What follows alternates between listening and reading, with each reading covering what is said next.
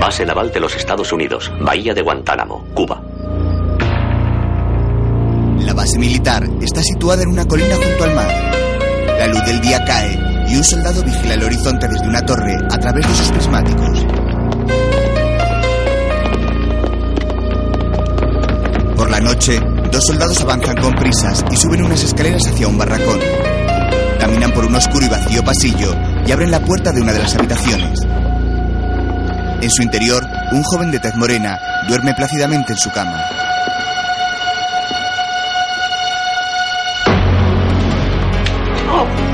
De pronto, abre los ojos asustado y los soldados lo amordazan metiendo un trapo en su boca y tapándolo con cinta adhesiva. El joven forcejea con ellos intentando escapar, pero los soldados lo tumban de nuevo sobre la cama, atando sus pies y sus manos con la misma cinta. El joven queda inmovilizado boca abajo, sangrando por la boca. En su rostro se observa la impotencia y angustia.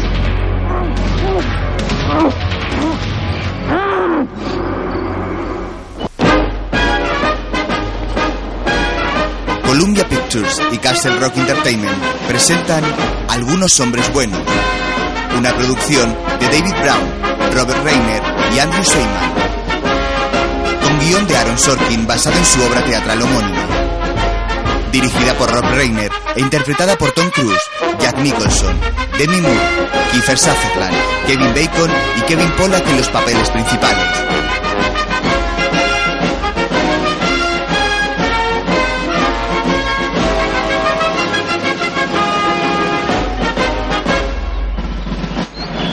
Una banda militar termina su desfile por una verde esplanada ante un gran edificio. Un pelotón de soldados uniformados de gala levantan sus rifles. Los soldados caminan con paso uniforme clavando las culatas de los rifles sobre el césped. Los lustrosos zapatos de los soldados avanzan pisando las hojas secas que hay sobre el suelo. El pelotón está formado por jóvenes que en su mayoría llevan la cabeza rapada. Visten uniformes de pantalón azul y chaquetas oscuras, y sus gorras son blancas con la visera en azul. ¡Atención! ¡Armas! ¡Ah! Con rostros serios y de manera disciplinada, los soldados manejan sus largos rifles con gran habilidad. Los colocan sujetándolos en diagonal a sus cuerpos, e inician una serie de rápidos movimientos, girando las armas con destreza.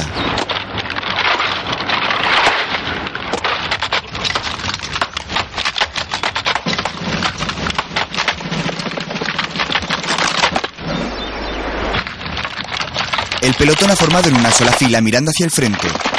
Los soldados continúan moviendo sus rifles que sujetan con guantes blancos. Ahora, como si de piezas de un dominó se tratasen, suben y bajan las armas en perfecta coordinación unos tras otros. Después, se colocan de rodillas en otro movimiento de la instrucción.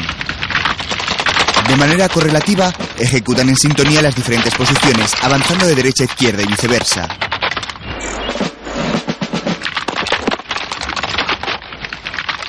Una mujer con uniforme blanco camina por la esplanada. ¡Derecha! Vamos a ver. Mm, capitán, quisiera pedirle que sea yo la defensora.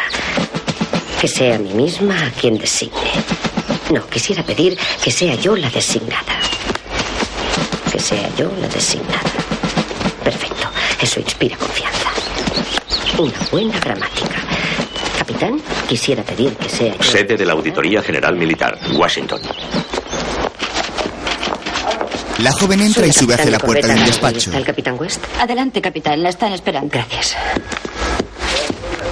Abre la puerta y en el despacho la esperan tres hombres. Yo, adelante. Gracias, señor. Eh, Capitán West, esta es la capitán de corbeta Galloway. Eh, Ya conoce al capitán Lawrence. Sí, señor. Gracias por recibirme en tan corto plazo. ¿Quiere sentarse? Ah, estoy bien, señor. Siéntese. De acuerdo. Dice que este fin de semana ha habido problemas en Cuba. Mm, Sí, señor. El pasado viernes, dos marines, el cabo interino Harold Dawson y el soldado Loudon Downey, entraron en el dormitorio del soldado de primera William Santiago y le asaltaron. Santiago murió en el hospital de la base más o menos una hora después. El agente del SIN que tomó declaración a Dawson y Downey afirma que dichos marines intentaban evitar que Santiago acusara a Dawson de un tiroteo en el vallado. Tendrán una vista oral en Cuba esta tarde a las 16 horas. ¿Cuál es el problema? Dawson y Downey son auténticos marines de cartel y Santiago tenía fama de ser un negado. He pensado que tiene todo el aspecto de un código rojo. Oh, Dios. Señor, quisiera que se les trasladara a Washington y se les asignara un letrado. Alguien que pueda investigar esto a fondo, alguien que posea no solo la habilidad legal, sino un conocimiento del funcionamiento interno del ejército. En una palabra, quisiera sugerirle que sea yo la que... que, que sea a mí misma quien designe para representarles yo misma. Galloway, ¿por qué no va usted a servirse un café? Gracias, señor, estoy bien. ¿Quiere salir de aquí para que podamos hablar de usted a sus espaldas? Desde luego, señor. Galloway deja su maletín apoyado sobre la mesa del capitán West y sale del despacho.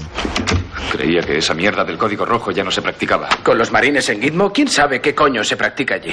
Pues averigüémoslo antes de que lo haga el resto del mundo. La cosa podría liarse.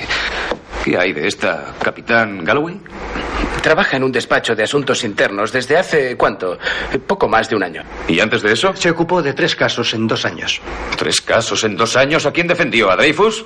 No está hecha para los litigios. Es una gran investigadora, Jerry. en si le asuntos diéramos una internos sí, oportunidad. puede dar por el culo al mejor de los abogados, pero en cuestión de juicios creo que ella no ya es la- sé, ya sé. Todo pasión, nada de olfato. Hazla pasar. Jerry se levanta y se dirige a la puerta. La abre y yo está Yo. sentada en un sofá. La capitana se levanta y entra de nuevo al Capitán, despacho. vamos a hacer que mañana trasladen aquí a los acusados. Gracias, señor. Y haré que la división les asigne un letrado. Pero... no yo. Verá, por lo que han dicho sus colegas, es demasiado valiosa en su puesto actual para desaprovecharla, en lo que sin duda se reducirá a cinco minutos de pacto y una semana de papeleo. Señor, creo que podría haber algo más implicado. No se preocupe. Le prometo que la división designará al hombre adecuado. Muy bien, vamos, a por dos. Mientras, Cógela, Sherby.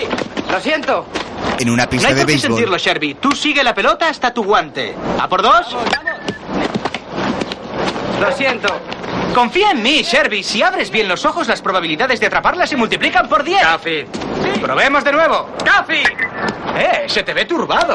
Un soldado aparece. hace un cuarto de hora para hablar del caso McDermott. Lo estás esquivando. O acabamos con esto ahora mismo, te aseguro, Caffey, que colgaré a tu chico de una jodida verga. ¿Verga? Sherby, ¿la Armada aún cuelga a la gente de las vergas? Creo que ya no. Sherby cree que la Armada ya no cuelga a la gente de las vergas. Voy a acusarle de tenencia y consumo abusivo durante el servicio. Declárale culpable y pediré 30 días de cárcel con pérdida de empleo y sueldo. Era orégano, Dave. Eran solo 10 dólares de orégano.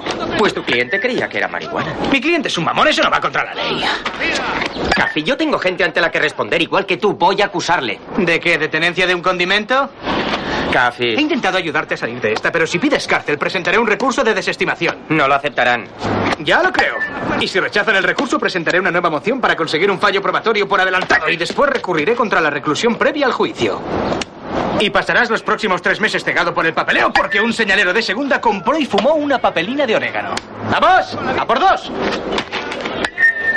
Delito menor, 20 días de calabozo. Falta leve, 15 días de prevención. Yo no sé por qué acepto esto. Tu sensatez va más allá de tu edad. más tarde, en una sala de reuniones, Buenos días. Buenos días, capitán. Buenos días, Buenos días, ¿Qué capitán. tal la niña, Sam? Señor, creo que va a decir su primera palabra cualquier día de estos. ¿Cómo lo sabes? Porque mira como si tuviera algo que decir. Disculpen, lamento el retraso. Kathy entra. Bien, Dani, sé que no tienes una buena excusa, así que no te obligaré a darme una mala. Oh, Gracias, señor. El primer caso es para ti. Parece que estás subiendo puntos. ¿Te ha solicitado la división? ¿Solicitado para qué? Bahía de Guantánamo, Cuba. El cabo de los marines, Dawson, dispara ilegalmente una bala con su arma a través del vallado y dentro de territorio cubano. ¿El vallado? Sam, Es un muro que separa a los buenos de los malos. Pelota. el soldado William Santiago amenaza con chivarse de Dawson al servicio de investigación naval.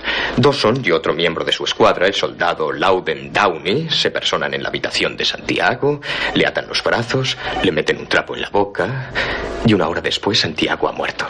El médico que le asistió dice que el trapo llevaba alguna clase de toxina. ¿Envenenaron el trapo?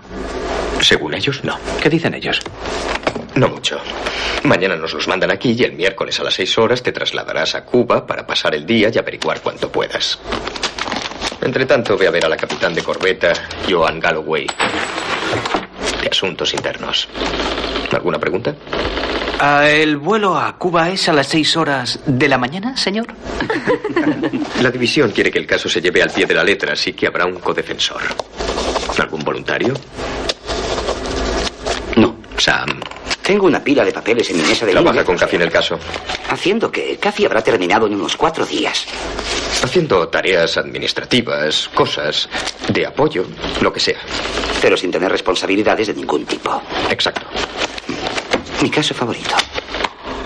Sí. Más tarde, De acuerdo, pero he de tener el informe el miércoles.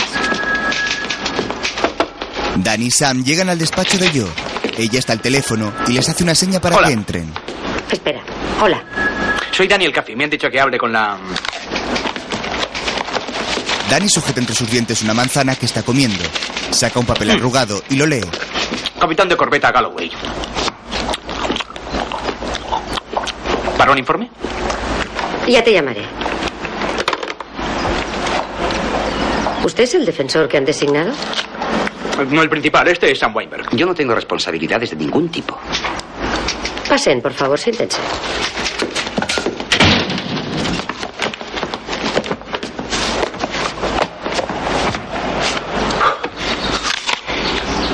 Teniente, ¿cuánto lleva en la Marina? Casi nueve meses. ¿Y cuánto hace que terminó derecho? Poco más de un año. Entiendo. ¿He hecho algo malo? No, es solo que cuando pedí a la división que designara un defensor esperaba que me tomaran en serio. No se preocupen, no me ha ofendido. Capitán, el teniente Cathy está considerado el mejor litigante de nuestra oficina. Ha negociado con éxito 44 casos en nueve meses. Uno más y ganaré una cubertería. ¿Ha estado alguna vez en un tribunal? Una vez me retiraron el carnet de conducir. Dani. Capitán, por lo que he oído, si esto va a juicio, no necesitarán un abogado, sino un cura. No, necesitarán un abogado. La familia de Dawson ya está enterada. El pariente vivo más cercano de Downey es Ginny Miller, su tía materna. Aún no se ha contactado con ella. ¿Quiere que me ocupe yo de eso? Sí, si le apetece. Una de las personas a las que ver allí es el jefe del cuartel, coronel Nathan Jessup. Supongo que ha oído hablar de él. ¿Y quién no? Últimamente ha salido en la prensa. Se espera que le nombren director de operaciones del Consejo de Seguridad Nacional. ¿En serio? Estas son las cartas que Santiago escribió mientras estuvo en Gitmo. Eso es Bahía de Guantánamo. Eso lo sabía. Escribió al comandante de la flota del Atlántico, al comandante del cuerpo de marines, incluso al senador. Quería que le sacaran de la base, nadie le hacía caso. ¿Me sigue usted? Sí. Al final escribió al Servicio de Investigación Naval ofreciendo información sobre el tiroteo hecho por Dawson en el vallado a cambio de su traslado. Bien. ¿Es todo? Teniente, esa carta hace pensar que su cliente tenía un motivo para matar a Santiago. Captado. ¿Y Santiago es... ¿Quién? La víctima. Anota eso. ¿Acierto al suponer que las cartas nos dan una imagen muy halagadora de la vida en Guantánamo? Sí. ¿Y acierto al suponer que una investigación prolongada del incidente podría causar molestias al tipo del Consejo de Seguridad? El coronel Jesse. 12 años. ¿Cómo dice? Haré que retiren la conspiración y la conducta impropia. 12 años. Aún no ha hablado con ningún testigo ni mirado un solo papel. Impresionante, ¿eh? Va a tener que profundizar más. Capitán, ¿tiene alguna jurisdicción en el caso que yo deba saber? Mi trabajo es asegurarme de que hace usted su trabajo. Soy asesora especial de asuntos internos, así que mi jurisdicción está justo sobre sus narices. Lea las cartas. Espero un informe cuando regrese de Cuba. Claro. Puede retirarse. Siempre olvido esa parte. Está un poco preocupado. Su equipo juega contra Bethesda la semana que viene. Diga a su amigo que no vaya allí de listillo. Los marines de Guantánamo son fanáticos. ¿De qué? De ser marines. Estimado señor, soy el soldado de primera William T. Santiago. Soy un marine destinado en el cuartel de marines, compañía de fusileros de Barlovento, segundo pelotón bravo. Le escribo para hablarle de mis problemas con mi unidad aquí en Cuba y para pedirle ayuda. Me he rezagado en las carreras otras veces, por varias razones, como sensación de mareo o náuseas. Pero el 18 de mayo me había rezagado unos 20 o 30 metros, bajando una colina rocosa y accidentada. Mi sargento me agarró y me empujó colina abajo. Entonces lo vi todo negro y lo último que recuerdo es que caí a tierra. Me llevaron al hospital donde dijeron que me había desmayado por el calor. Le ruego que me ayude. Por favor, señor, solo necesito que me saque de la compañía de fusileros. Atentamente, soldado William T. Santiago, Cuerpo de Marines de los Estados Unidos. Postdata. A cambio del traslado fuera de la base, puedo proporcionarle información acerca de disparo ilegal en el vallado que tuvo lugar la noche del 2 de agosto. ¿Quién coño es el soldado de primera William T. Santiago? El soldado Santiago es miembro del segundo pelotón Bravo, señor. Ya. Pues, según parece, no es muy feliz aquí en la tierra de Jauja, porque le ha escrito cartas a todo el mundo menos a Papá Noel solicitando un traslado. Y ahora les cuenta historias de disparos en el vallado. Matthew. Estoy consternado, señor. Estás consternado. Ese chico se ha saltado la cadena de mando y se ha chivado de un miembro de su unidad, por no decir nada del hecho de que es un marine americano y que al parecer no puede correr de aquí hasta allí sin desplomarse por culpa del calor. ¿Qué cojones está pasando en la compañía Bravo, Matthew? Coronel, creo que sería mejor mantener esta conversación en privado. Eso no será necesario, coronel. Puedo resolver esta situación, señor. Igual que resolvió el asunto Curtis Señor, Bellion. No, no disminuye me de mando, interrumpa, no. teniente. Aún soy su oficial superior. Y yo soy el tuyo, Matthew. Quiero saber qué es lo que vamos a hacer al respecto. Creo que Santiago debería abandonar la base inmediatamente. ¿Tan malo es? eh? No solo eso, pero se va a saber lo de esta carta y le van a joder vivo. Trasladar a Santiago. Sí. Tienes razón. Seguro que es eso lo que hay que hacer. Espera. Espera, tengo una idea mejor. Traslademos a toda la escuadra de la base. Vamos a... O mejor aún, a Barlovento. Traslademos a toda la división de Barlovento de la base. John, vete ahí fuera y retira a esos muchachos del vallado. Van a hacer el petate. Tom. Señor. Ponme al teléfono con el presidente. Vamos a entregar nuestra posición en Cuba. Sí, señor. Un momento, Tom. No llames aún al presidente. Tal vez debamos considerar esto unos segundos. Retírate, Tom. Sí, señor. Tal vez, y solo estoy improvisando, tal vez tengamos la responsabilidad como oficiales de adiestrar a Santiago. Tal vez como oficiales tengamos la responsabilidad ante este país de hacer que los hombres y mujeres encargados de su seguridad sean profesionales adiestrados. Sí, estoy seguro de haberlo leído en alguna parte. Y ahora estoy pensando, coronel Markinson, que su sugerencia de sacar de aquí a Santiago, aunque expeditiva y ciertamente indolora, podría no ser, por decirlo de algún modo, el estilo americano. Santiago se queda donde está. Adiestraremos al chico. John, tú te encargas. Si Santiago no consigue un 4,6, 4,6 en su próximo informe de conducta y competencia, te voy a culpar a ti. Y luego voy a matarte. Sí, señor. Creo que es un error, coronel. Matthew, creo, creo que ahora sí tendré esa conversación en privado contigo. John, eso es todo. ¿Por qué no nos vemos en el club para almorzar y poder hablar del adiestramiento del joven William? Me encantará oír cualquier sugerencia que tenga, señor. Retírate. Sí, señor. El joven soldado se retira y Matthew, ambos veteranos quedan a solas. Por favor.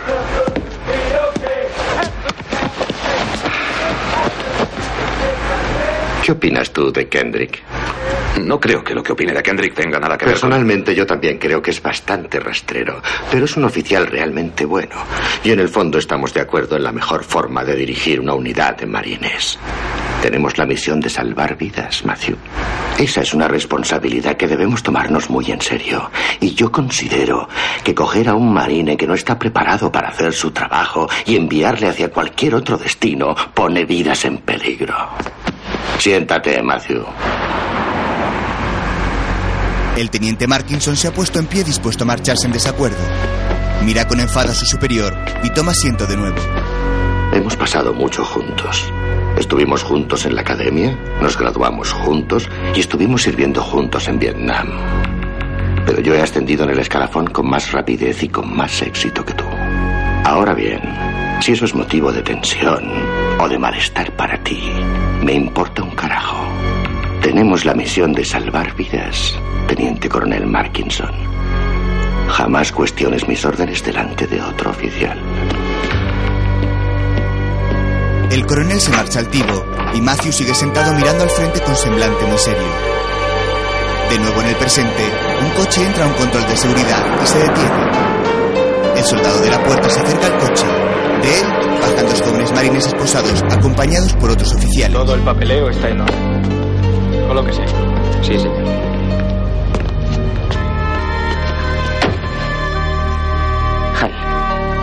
¿Estamos en Washington? Muy bien, en marcha. Sí, señor. Los soldados avanzan hacia un edificio de ladrillos. Al día siguiente, Le he dado Danny de entrena lleno. en el campo de béisbol. Disculpe, quería hablar con usted del cabo Dawson y el soldado Downey. ¿Cómo? Dawson y Downey. Esos nombres suenan como si tuvieran que decirme algo, pero... Dawson, Downey, sus clientes.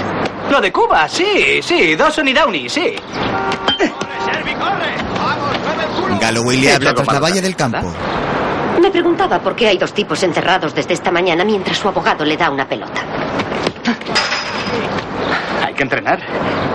Eso no es gracioso. Un poco, sí. Teniente, ¿se sentirá insultado si recomiendo a su supervisor que designe un nuevo abogado? ¿Por qué? Porque no le creo apto para llevar la defensa. Si no me conoce. Normalmente se tardan horas en descubrir que no soy apto para llevar una defensa. Oh, vamos. Eso es muy gracioso. Danny se retira Se del equivoca. campo y ambos caminan hacia Le las gradas.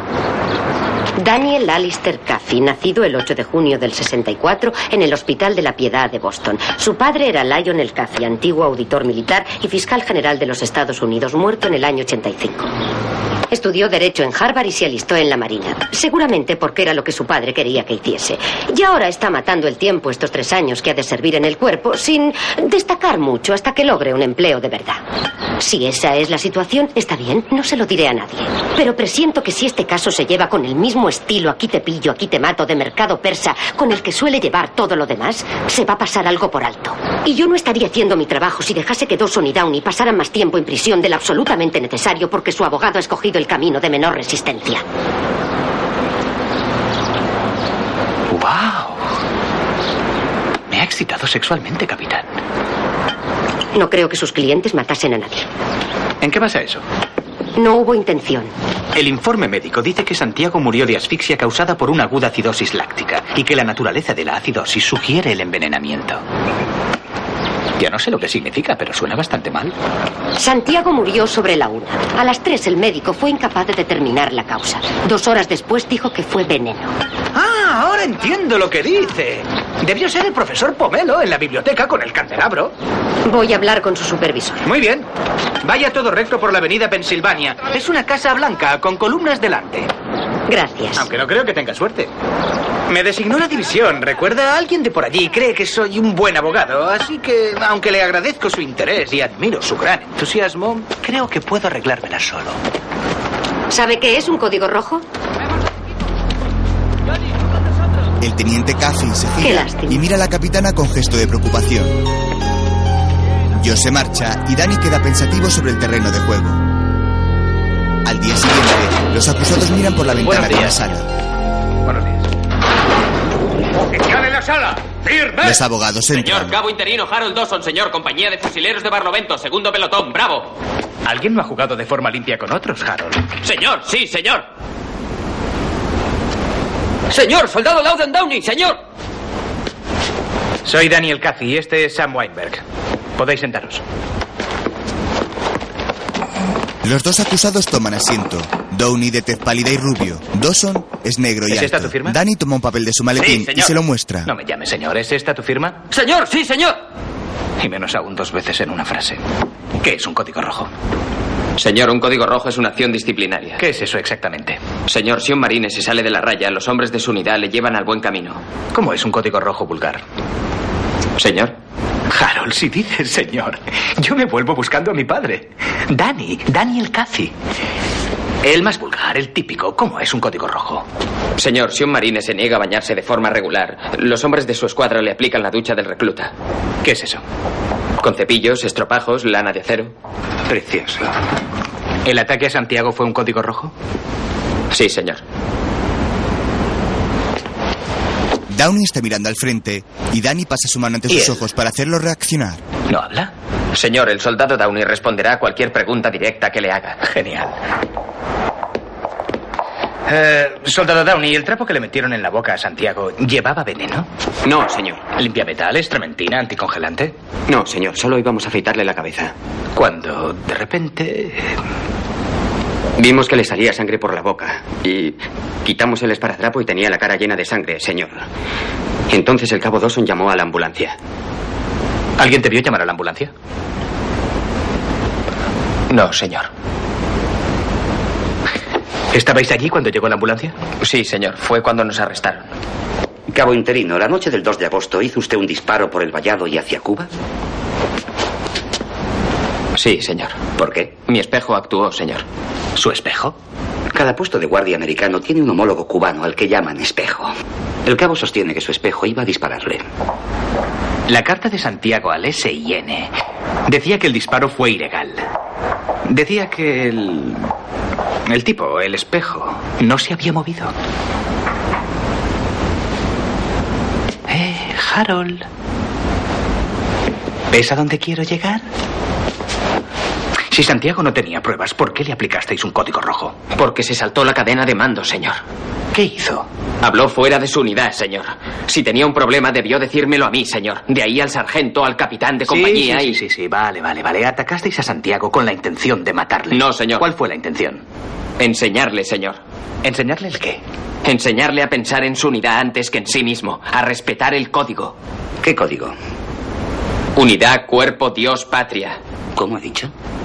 Unidad, cuerpo, Dios, patria. Señor. Danny mira a Sam con incomprensión mientras camina pensativo por la pequeña sala de interrogatorio.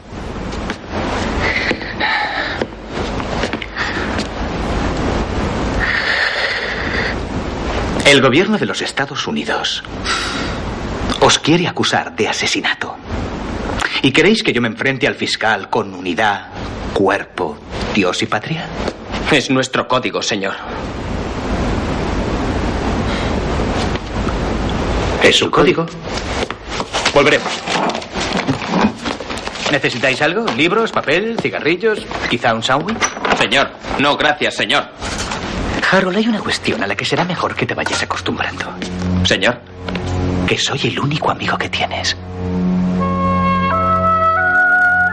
Danny lo mira serio y Harold retira su vista mirando al frente. Más tarde, otro joven capitán camina por los pasillos de la auditoría Hola, militar Jim. y ¿Qué entra hay, en Gerald? el despacho del capitán Cathy. Dan Cathy. Super Jack Ross. Bienvenido a Primera División. ¿Eso crees? Por el bien de Dawson y Downey, esperemos que las leyes se te den mejor que el béisbol. Por desgracia para Dawson y Downey, nada se me da mejor que el béisbol. Me marcho, Janel. Adiós. Te veré al volver de Cuba. Recuerdos a Castro. Sin falta.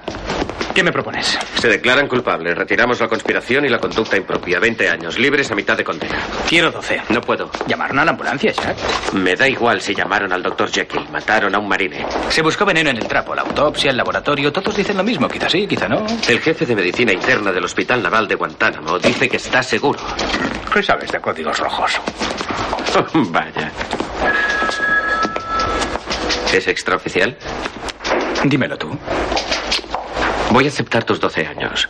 Pero antes de que mañana puedas meterte en líos, deberías saber que el jefe de pelotón, teniente Jonathan Kendrick, se reunió con sus hombres y explícitamente les dijo que no tocaran a Santiago. ¿Unas canastas mañana? ¿Trato hecho? Ya hablaremos cuando vuelva. Danny sale Hola. y yo lo está esperando en una ¿Ha rampa. logrado sustituirme? ¿Hay alguien en esta comandancia con quien no beba o no juegue al béisbol? Capitán, He ¿por qué venido se- a hacer las paces. Hemos empezado con mal pie. ¿Qué dice, amigos? Mire, no Por creo cierto, que- le he traído a Downey unos cómics que me había pedido. El chico casi no tiene ni idea de dónde está. Ni siquiera sabe por qué le arrestaron. Capitán, Puede llamarme Joan. Joan. O yo. ¿Yo? Sí. Yo, si vuelve usted a hablar con algún cliente mío sin mi permiso, haré que la expulsen. ¿Amigos? Tenía autorización ¿De quién? del pariente vivo más cercano de Downey, Ginny Miller, su tía por parte materna. ¿Obtuvo la autorización de tía Ginny? La llamé como usted me pidió. Una gran mujer. Hablamos cerca de una hora. Obtuvo la autorización de tía Ginny. Es perfectamente de mi competencia. ¿Tía Ginny tiene granero? Podemos hacer el juicio allí, yo coseré los trajes. Tal vez el tío Gilito pueda ser el juez. Iré a Danny Cuba entra en con su usted coche mañana. y cierra la puerta con enfado. Y los golpes siguen cayendo. La capitana se marcha y Dani arranca su coche marchándose de la sede. Después, conduce por las calles de la ajetreada ciudad. Se detiene en una bulliciosa avenida, aparcando el coche junto a la acera. Se apea y se dirige a un kiosco donde toma una revista. ¿Qué de nuevo, Luther? Adiós rogando y con el mazo dando. Hay que cazarlas al vuelo. Donde las dan, las toman. La avaricia rompe el saco. Al menos tengo salud. Pues lo tienes todo. Te veré mañana. No, si yo le veo primero. No lo olvides, cuando vuelvas a Ali, tú eres testigo de que la niña ha hablado. Ha dicho una palabra.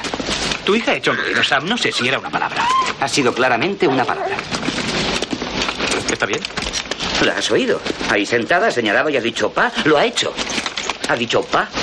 Estaba señalando un buzón, Sam. Exacto. Como si me dijera, pa, mira, es un buzón. Sam empuja el carrito de su pequeña niña y Dani camina a su lado. Jack Ross ha venido a verme y me ha ofrecido los 12 años. Ah, es lo que querías, ¿no? Lo sé, lo sé. Supongo que... Lo aceptaré. Lo haré. Y... Tardó unos 45 segundos. Apenas puso reparos. Dani coge los 12 años, es un regalo. Tú no crees su historia, ¿eh? ¿Crees que deben ir a la cárcel el resto de su vida? Yo creo cada palabra de su historia y creo que deben ir a la cárcel el resto de su vida.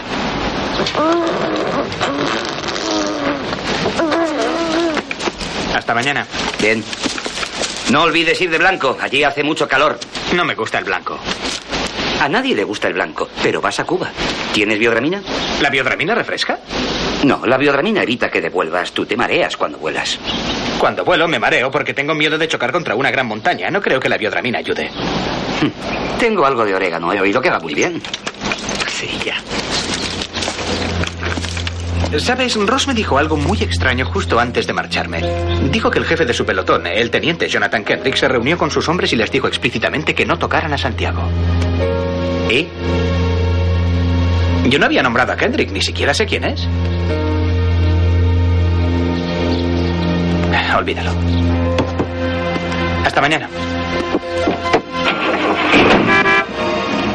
Dani se monta en su coche y se marcha, mientras Sam se despide levantando su mano y continúa llevando a su hija.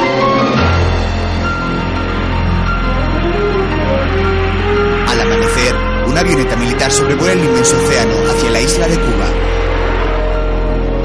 Más tarde, en el aeródromo de la base militar, un jeep que conduce un joven soldado avanza por la pista principal. El avión ha aterrizado y Sam, Danny y Joe desembarcan. Los chicos visten uniformes blancos y ella de color khaki. Tenientes El coche Caffey se Weber, detiene capitán y el soldado Galloway, soy camina el hacia cabo el Barth. avión. Les llevaré hasta el lado de Barlovento de la base. Gracias. Tengo unas chaquetas de camuflaje aquí en el jeep. Les sugiero que ambos se las pongan. ¿Chaquetas de camuflaje? Sí, señor. Vamos a pasar muy cerca del vallado. Si los cubanos ven a un oficial de blanco, creen que puede servirles para hacer puntería. Gran idea, Sam.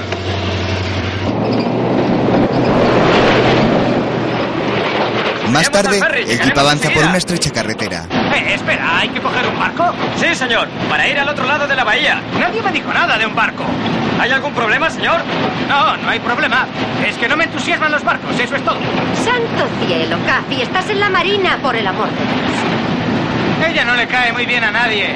Sí, señor. El coche continúa rumbo a la base por una carretera junto al mar. Más tarde, llegan a la base y se cruzan con un pelotón que camina en formación. Después, entran al despacho del coronel. Adelante. Gracias, señor. Daniel Caffey, soy el abogado de Dawson y Downey. Encantado. Esta es la capitán de corbeta Joan Galloway. Es un placer, Coronel. Ella observa y evalúa, señor. El teniente Sam Weinberg, mi ayudante. Teniente. Este es mi segundo, el coronel Markinson, y el jefe de pelotón, el teniente Kendrick. Les he pedido que asistan. Siéntense, por favor. Teniente Cathy. Coronel Markinson. Yo tuve el placer de conocer a su padre siendo yo estudiante. Vino a hablar a mi escuela. ¿Lionel Caffey? Sí, señor. Vaya, ¿qué te parece? John, el padre de este hombre se ganó muchos enemigos allí en tu tierra natal. Jefferson contra el distrito escolar del condado de Madison. La gente decía que una niña negra no podía ir a una escuela solo para blancos. Lionel Caffey dijo, bueno, eso ya lo veremos. ¿Cómo coño está tu padre, Dani? Falleció hace siete años, señor. He quedado como un jodido gilipollas. ¿Qué va, señor? ¿Qué podemos hacer por ti, Dani? Eh, no mucho, señor. En realidad, no es más que puro trámite. La auditoría quiere que hablemos con todos los testigos relevantes. La auditoría puede ser muy exigente. John os acompañará y os mostrará lo que queráis ver y después podemos quedar para comer. ¿Qué os parece eso? Bien, señora. Gracias. Bien. Al rato, el teniente Kendrick conduce un jeep en el que lleva a los visitantes por un camino alrededor de una He valla. oído que aquella tarde se reunió con sus hombres. Sí, así es. ¿Y de qué hablaron? Les dije a los hombres que había un delator entre nosotros y que a pesar de cualquier ansia de desquitarse que pudieran tener, el soldado Santiago no debía sufrir daño alguno. ¿Cuándo fue esa reunión? A las 16 horas. A las cuatro. Más tarde caminan por el pasillo del barracón y se detienen junto a la habitación del soldado fallecido, que está precintada con unas cintas amarillas de la policía militar. Kendrick abre la puerta cediendo el paso a los abogados e investigadores del caso. En el suelo de la misma hay restos de sangre. Los capitanes Caffey, Weinberg y Galloway entran en la misma.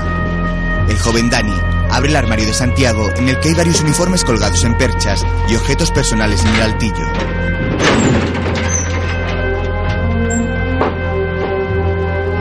Lo mira con cierta tristeza. Mientras, Joe retira la sábana y descubre una gran mancha de sangre sobre la almohada y en las sábanas. Sam, debemos hacer que alguien mande esto a sus padres. Ya no lo necesitamos. Bien. Teniente Kendrick, ¿puedo llamarle John? No, no puede. He hecho algo para ofenderle. No, me gustan los chicos de la Marina. Cada vez que hay que ir a algún sitio a combatir, ustedes siempre nos llevan. Teniente Kendrick, ¿cree que Santiago fue asesinado? Capitán, yo creo en Dios y en su Hijo Jesucristo. Y porque creo puedo decir esto. El soldado Santiago ha muerto. Y eso es una tragedia. Pero ha muerto porque no tenía código.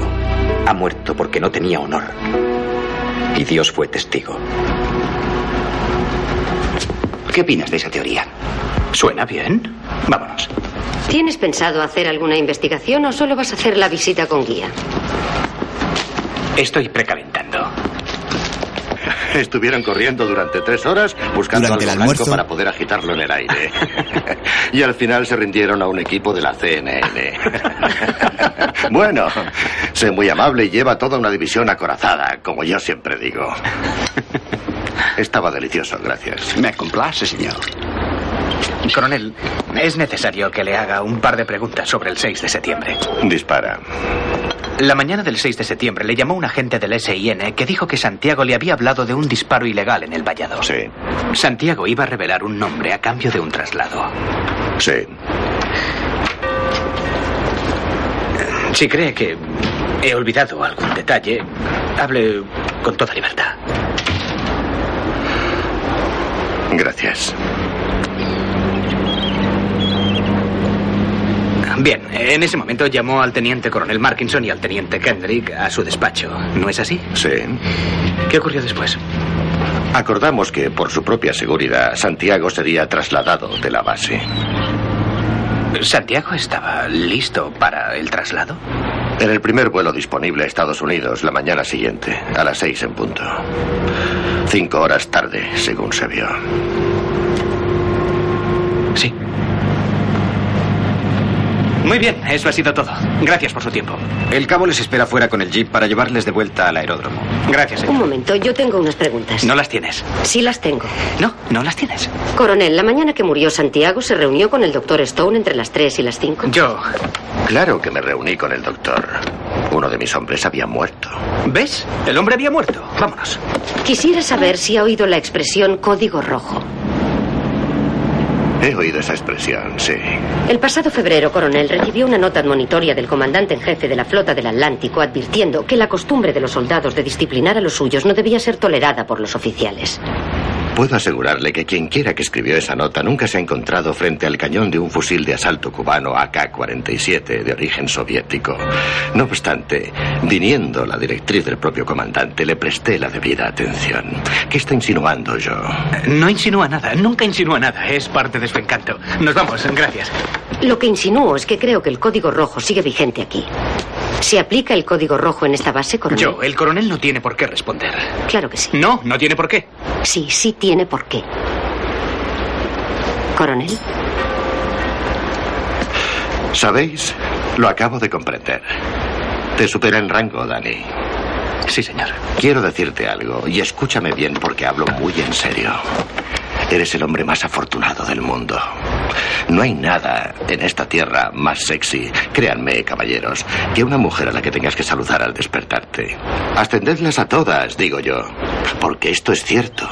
Si nunca te ha hecho una mamada una oficial superior, muchacho, te estás perdiendo lo mejor que puede haber en esta vida.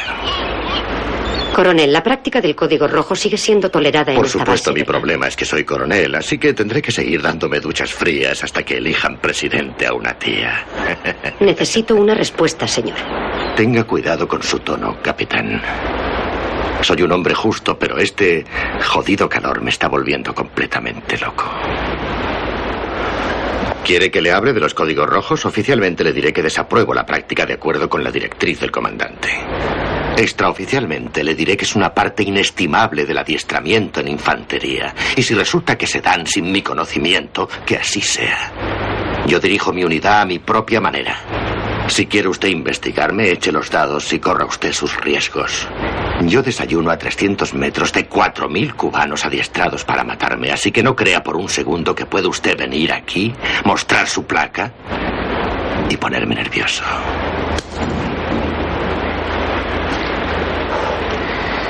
Vámonos. Coronel, necesito Yo y una Dani copia se de la levantan. orden de traslado de Santiago. ¿Cómo? La orden de traslado. Tendrán ustedes papeleo sobre eso. La, la necesito para el expediente. ¿El expediente? Sí. Claro que tendrás una copia de la orden de traslado para el expediente, Dani. Yo estoy aquí para ayudarte en lo que pueda. Gracias. Tú me crees, ¿verdad, Dani? Que estoy aquí para ayudarte en todo lo que pueda. Claro. El cabo te acompañará a personal de camino hacia el aeródromo y tendrás todas las órdenes de traslado que quieras. Vámonos. Pero has de pedirlo educadamente. ¿Cómo ha dicho? Que has de pedirlo educadamente. Verás, Dani, puedo soportar las balas, las bombas y la sangre y no quiero dinero, ni tampoco medallas. Lo que sí quiero es que te cuadres ahí con tu amariconado uniforme blanco y que con tu boquita de Harvard me muestres un poco de jodida cortesía. Debes pedirlo educadamente. Coronel Jessup, si no es mucho problema, quisiera una copia de la orden de traslado. Señor. No hay problema. El coronel Jessup sonríe con cinismo a Danny y da una calada a un puro. Danny mira a los comensales con sospecha y se marcha junto a Sam y yo. El coronel los mira con gesto de preocupación mientras Matthew lo observa resignado. Por la noche, de regreso en Washington, Danny está en su casa viendo un partido de béisbol en la televisión. Sostiene un bate en la mano y en su rostro pensativo y ausente se percibe su preocupación sobre el caso. Muy alto, a la derecha. Pues- Puede haber un empate. Los hombres corren y lo consiguen. 10 a 10. Casi no puedo creerlo. ¿Quién es? Soy yo. ¡Yo! Te echaba de menos. Ahora mismo me estaba diciendo que hace casi tres horas que no. Markinson se ha esfumado. ¿Qué? El coronel Markinson está ASP, ausente sin permiso. Sé qué significa. ¿Cuándo? Esta tarde, poco después de irnos. Intentaré encontrarle mañana. Ya lo he intentado yo. ¿Lo has intentado? Joan, te estás acercando peligrosamente a la definición textual de interferencia en una investigación del gobierno. Soy la abogada de Downey. Tía Ginny dijo que era como si me conociera desde hacía años y le sugerí que se sentiría más cómoda si intervenía directamente en el caso. Hizo que Lauden firmase los papeles hace una hora. Supongo que es demasiado esperar que te estés inventando todo esto solo para fastidiarme. Tranquilo, no presentaré un recurso de separación. Aún eres el principal. Espléndido. Yo creo que Kendrick ordenó el código rojo y tú también. Pues ya ven, el empate continúa y el partido parece... Vámonos. Más tarde, Ya le ambos lanzada, entran en la Gilbert. prisión militar. ¿Os lo ordenó Kendrick? Señor. No digas señor, como si te preguntase si has limpiado la letrina. Ya me has oído, el teniente Kendrick os ordenó aplicar a Santiago el código rojo. Sí, señor. ¿Sí? Sí, señor. Sí. ¿Podéis decirme por qué coño no me lo habíais dicho antes? No lo preguntó, señor. Yendo de listillo no ganarás mi corazón, Harold. A mí me pagarán aunque tú te pudras en la cárcel. Sí, señor, lo sé muy bien, señor. ¡Al carajo, Harold! Está bien. Descansen. Vamos a aclarar todo esto. Hubo una reunión el 6 de septiembre a las 4 de la tarde. El teniente Kendrick dice que dio instrucciones estrictas de que no le ocurriera nada a Santiago. Bien, ¿eso es cierto? Quiero que habléis libremente. Capitán, es correcto. Pero luego rompimos filas y fuimos a nuestros cuartos. ¿Y qué pasó entonces? El teniente Kendrick vino a nuestro cuarto. ¿Cuándo? Unos cinco minutos después de la reunión, señor. Hacia las 16.20. ¿Y qué pasó entonces? El teniente Kendrick nos ordenó aplicar a Santiago un código rojo. ¡Aquí! Más tarde, Yoidani entra en una cancha de baloncesto. ¡Adentro! Vamos, Jack. Ahora vuelvo. ¿A dónde vas, Jack? Ahora vuelvo. ¿Desde cuándo sabía lo de la orden? No lo sabía. ¿Ponte de vacaciones? Es Joe Galloway, la abogada de Downey. Encantada de conocerla. ¿De qué me acusa exactamente, capitán? ¿Desde cuándo sabía lo de la orden? No sabía lo de la orden, porque de no haberlo dicho, Jack sabe que violaría unos 14 artículos del código ético y ya tiene bastantes problemas. Dios no quiera que ahora se declaren inocentes y testifiquen oficialmente que recibieron una orden. Kendrick les dijo explícitamente que no tocaran a Santiago. Así es, y luego habló con Dawson y Downey y explícitamente les ordenó el código rojo. Kendrick no dice eso. Kendrick miente. ¿Tienes pruebas? Tengo a los acusados. Y yo tengo 23 marines no acusados de asesinato y un teniente con cuatro cartas de recomendación. ¿Por qué se ha esfumado Markinson? Nunca lo sabremos. ¿No crees que puedo citar a Markinson? Inténtalo, no lo encontrarás. ¿Sabes qué hizo Markinson los primeros 17 de sus 26 años en el cuerpo contra espionaje? Markinson se ha ido. No hay ningún Markinson. Mira, Dani. La estrella de Jessep está en alza. La división me dará mucho margen con tal de evitar a Jessep y al cuerpo cualquier molestia. ¿Cuánto margen? Lo rebajaré a homicidio involuntario dos años, a casa en seis meses. No hay trato, iremos a juicio. No, no irán, ¿Por qué no? porque perderán. Y Dani lo sabe. Y sabe que si vamos a juicio tendré que llegar hasta el final. Les acusaré de todo el lote completo. Asesinato, conspiración, conducta impropia. Y aunque aquí me tenga agarrado por los huevos, Dani sabe que en un tribunal perderá este caso. Y Dani es un abogado de mucho talento y no va a dejar que sus clientes vayan a la cárcel para siempre cuando podrían salir a los seis meses. Aquí acaba esta negociación. Nos veremos mañana en la acusación. Muy bien. Este Después, regresan a la sala con los acusados. El gobierno ha ofrecido homicidio involuntario dos años.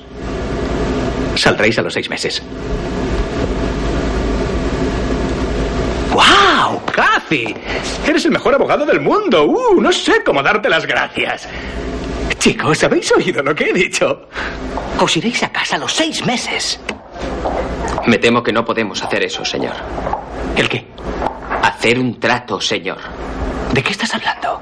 No hicimos nada malo, señor. Hicimos nuestro trabajo y si trae consecuencias las aceptaré. Pero no diré que soy culpable. ¿Yes? ¿Te ha convencido ya de esto? No. Tenemos un código, señor. Oh, vaya, abracadabra. Si tú y tu código os declaráis inocentes, os pudriréis en la cárcel. Haz lo que te digo y saldréis a los seis meses. Hazlo, Harold. Seis meses no es nada. Es una liga de hockey. Permiso, para... ¡Habla! ¡Joder! ¿Qué haremos luego, señor? ¿Cuándo? Tras los seis meses nos licenciarán con deshonor, ¿no? Seguramente. ¿Qué haremos entonces, señor? Nos hicimos marines porque queríamos vivir la vida bajo un cierto código y lo encontramos en el cuerpo. Y ahora nos pide que firmemos un papel que dice que no tenemos honor. Nos pide que digamos que no somos marines. Si el tribunal decide que lo que hicimos estuvo mal, aceptaré el castigo que me impongan. Pero yo creo que hice bien, señor. Creo que hice mi trabajo y no me deshonraré a mí mismo, a mi unidad o al cuerpo para irme a casa a los seis meses. Señor,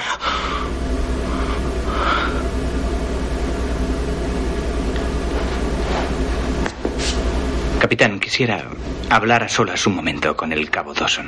Por favor. Sargento. Iremos a otra sala, Laura. Quisiéramos ir a otra sala. Bien, señora. Todo irá bien. Siéntate. El sargento abre la puerta y Downey y Galloway se marchan. Harold toma asiento de nuevo. Yo. eh, No te gusta demasiado, ¿verdad?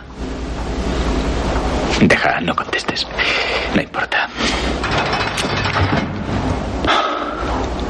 Harold lo mira muy serio y después aparta su mirada. ¿Sabes? Danny suspira resignado. Downey te idolatra. Él hará todo lo que hagas tú. ¿De veras vas a dejar que le ocurra esto por culpa de un código, Harold? ¿Cree que hicimos bien? No importa. ¿Cree que hicimos bien? Creo que perderíais. Es usted un cobarde. No puedo creer que le dejen llevar uniforme. No voy a sentirme responsable, Harold. He hecho cuanto he podido. Vas a ir a Leavenworth a pasar lo mejor de tu vida y, ¿sabes? Me importa un carajo. ¿Qué pasa con el saludo a un oficial cuando abandona la sala? Dawson se pone en pie, mira hacia la puerta con enfado y se revela metiendo sus manos en los bolsillos. Abre la puerta. Danny se marcha irritado. No puedo creerlo. No puedo creerlo. Más tarde, en el despacho Dawson va de a ir a la Sam, cárcel solo para fastidiarme. Bien, si quiere saltar desde un precipicio es asunto suyo. No voy a darle la mano mientras cae. ¿Cómo puedo buscarle otro abogado? Presenta un recurso mañana mismo en la acusación. El juez te preguntará si quieres hacer tu alegato y tú le pides que se designe una nueva defensa. Eso es. Pero una cosa, cuando le pidas al juez otra defensa. Dani sale al procura pasillo. hacerlo educadamente. ¿Qué quieres de mí? Quiero que dejes que les juzguen. Quiero que te pongas en pie y que hagas un alegato. Un alegato que no valió para Cali en My Life, un alegato que no valió para los nazis en Nuremberg. Oh, por el amor de Dios, Sam. ¿De veras crees que eso es lo mismo que dos jóvenes marines cumpliendo una orden que jamás creyeron que podría hacer daño? Ellos no son los nazis. Quizá no te des cuenta, pero estás haciendo un alegato. Sí, sí. Mañana mismo tendrán un nuevo defensor. ¿Por qué tienes tanto miedo de ser abogado? ¿Tan altas eran las expectativas de papá? Por favor, ahórrame la basura psicológica sobre mi padre. Dawson y Downey tendrán su oportunidad, pero será con otro abogado. Otro abogado no será lo bastante bueno. Te necesitan. Tú sabes cómo ganar. Sabes que tienen causa. Tú sabes cómo ganar. Y si les abandonas ahora, sellarás su destino. Su destino quedó sellado en el momento en que murió Santiago. ¿Tú crees que tienen causa? Tú y Dawson vivís en el mismo mundo de ensueño. Lo que yo pueda creer no importa. Solo importa lo que pueda probar. Por favor, no me digas lo que sé y lo que no sé. Yo sé de leyes.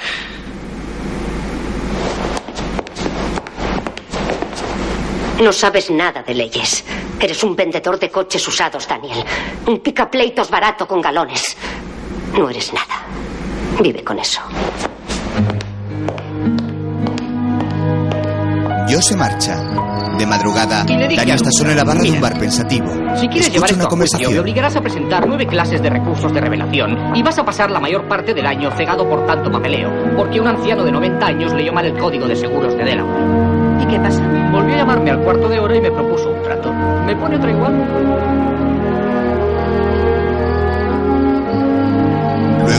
El joven abogado está sentado a solas frente a la orilla del río Potomac, mirando al frente con rostro reflexivo.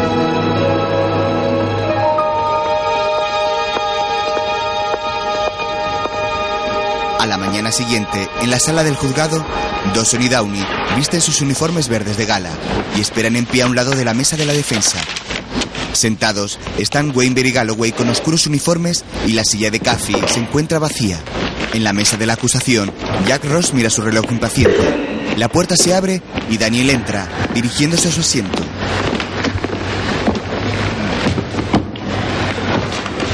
¡En pie! El juez militar, de raza negra y avanzada calvicie, se sienta en su silla. ¿Dónde estamos? Acta número 411275VR-5. Los Estados Unidos contra el cabo interino Harold W. Dawson y el soldado de primera Loudon Downey. Se les acusa de asesinato, conspiración para cometer asesinato y conducta impropia de un marine de los Estados Unidos. ¿La defensa presenta un alegato? Sí. Son inocentes. Se presenta alegato de inocencia Todos para miran los al capitán acusados. Caffey con se sorpresa. suspende hasta las 10 horas de dentro de tres semanas en que volverá a convocarse este Consejo de Guerra.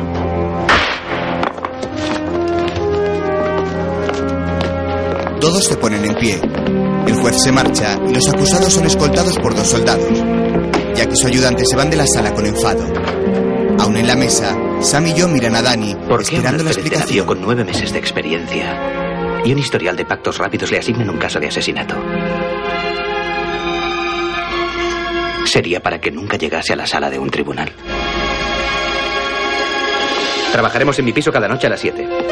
Yo, antes de venir hoy, coge unos tacos de papel, seis cajas de bolis rojos y seis cajas de bolis negros. Sam, necesitamos un par de lámparas. Necesito que empieces por un perfil médico preliminar. Yo, necesitamos los informes de conducta y competencia de Dawson, Downey y Santiago. Lo único que hay para comer es batido de cacao y chocoflake. Si queréis algo más, traedlo. ¿De acuerdo? Sí.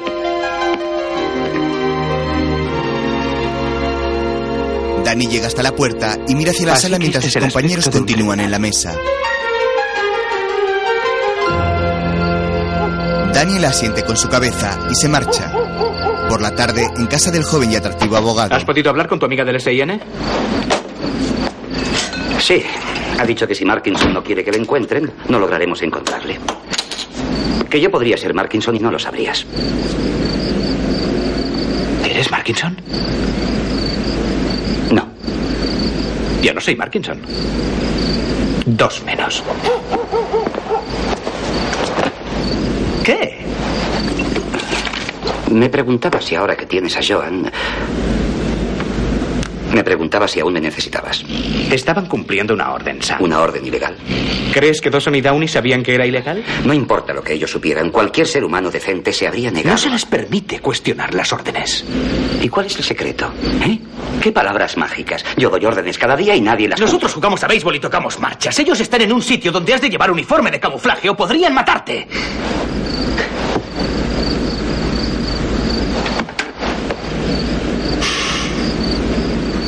Te necesito.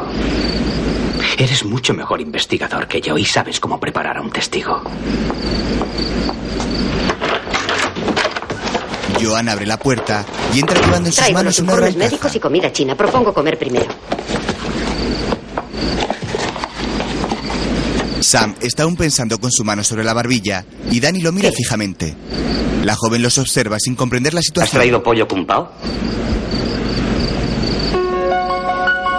Esta es la Dan defensa. sonríe a su Intención. amigo Nadie sintiendo. puede demostrar que hubiera veneno. Más tarde- Código rojo. Es corriente y se acepta en Bahía de Guantánamo. La orden A la dio Kendrick. B no tenían más opción que cumplirla. ¿Qué es todo? ¿Qué hay del móvil? En eso estamos flojos. Tenían un móvil. Solo porque alguien tenga un móvil no ha de ser culpable. Calma, ya nos ocuparemos del tiroteo cuando toque. Por ahora, empecemos por la intención. No sé por qué murió Santiago ni quiero saberlo. Solo quiero poder demostrar que pudo ser por algo distinto al veneno. Yo habla con médicos y averigua todo lo que se sepa de la acidosis láctica. Capitán, Sam, quiero soy que la averigües todo. capitán de corbeta Galloway de la auditoría en Washington. Estoy tratando de localizar al teniente coronel Matthew Andrew Doctor, ¿había Martinson. alguna señal de daños externos? No. Está ¿Rasguños? desde el jueves de la semana No.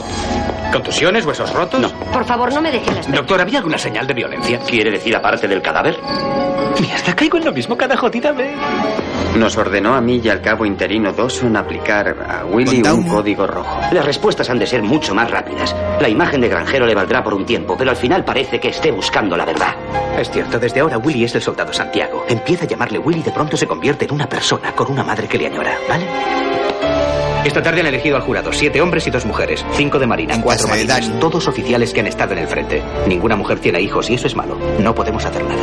Mi padre decía que un juicio por jurado no consiste solo en la ley, sino en cargar culpas. Santiago está muerto y no debería estarlo. Esas nueve personas insistirán en que se culpe a alguien. Ross les dará a mis clientes y nosotros a Kendrick. Esto es una venta ambulante, no lo va a ganar la ley, lo van a ganar los abogados. Así que recordad, cara de póker. No os encojáis delante del jurado. Si algo no va bien, no bajéis la cabeza ni os pongáis nerviosos, ni escribáis con furia. Pase lo que pase, ha de parecer que es justo lo que sabíais que iba a pasar. Al pasarme documentos, hacedlo deprisa, Deprisa, pero pero sin parecer demasiado ansiosos. No lleves ese perfume al juicio, me rompe la concentración. ¿En serio? ¿Se lo decía a Sam? ¿Qué hora es? Hora de irse, procura dormir un poco. Sí. ¿Me llevas? Claro. Buen chico, Charlie Brown. Le veré en el juicio, señor abogado. Sam sale de la casa mientras Joan toma su maletín y se detiene un instante en la Sé lo que puerta. vas a decir, no hace falta. Tuvimos nuestras diferencias. Yo dije cosas que no quería y tú dijiste cosas que no querías decir. Pero te alegras de que siguiera en el caso y si has ganado cierto respeto por mí en las últimas tres semanas. Por supuesto, me alegro de eso. Pero no hay que darle tanta importancia. Te gusto, pero no hace falta que lo digas. Iba a decir que mañana lleves los calcetines iguales. De acuerdo. Buen consejo. Estamos a punto. Puedes creerlo. Ambos se sonríen con sinceridad. La joven se marcha y Danny cierra la puerta con nerviosismo. Nos van a hacer polvo. Los rayos del sol iluminan el gran edificio de la sede de la auditoría militar. Ha llegado el día y Danny camina con su maletín por un pasillo hacia la sala del juzgado.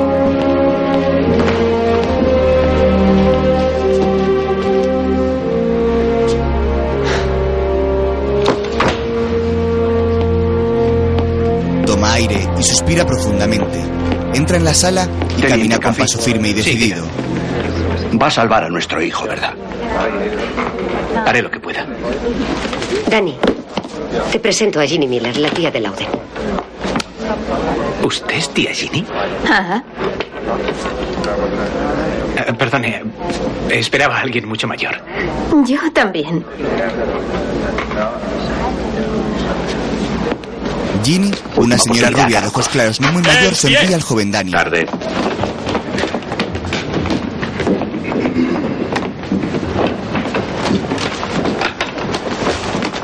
Todos los que guarden relación con este Consejo de Guerra, que den un paso al frente y se les escuchará.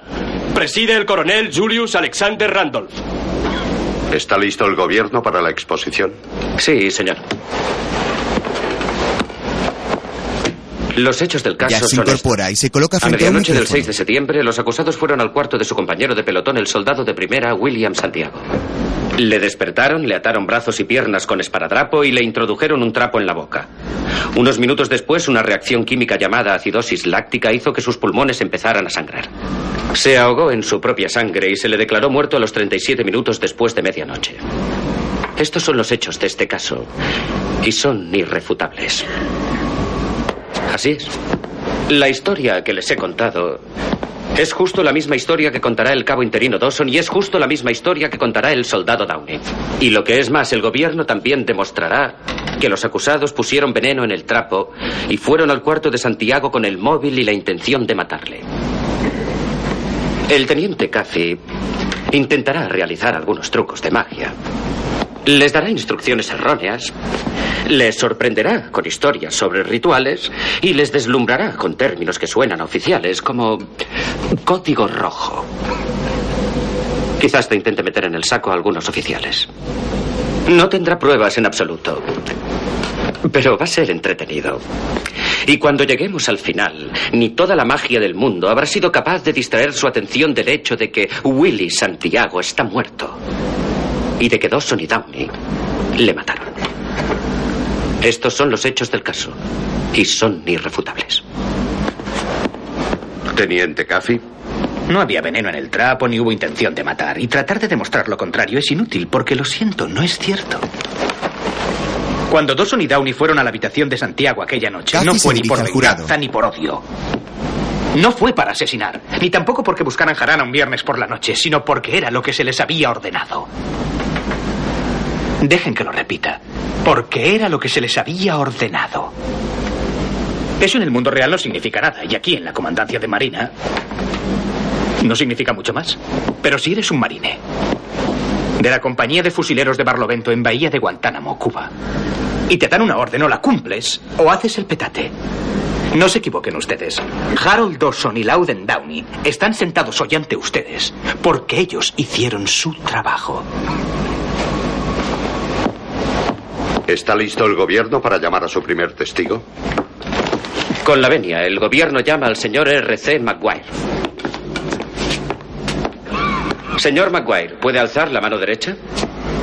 Jura solemnemente que el testimonio que dará ante este Consejo de Guerra será la verdad, toda la verdad y nada más que la verdad con la ayuda de Dios. Lo juro. Siéntese, por favor.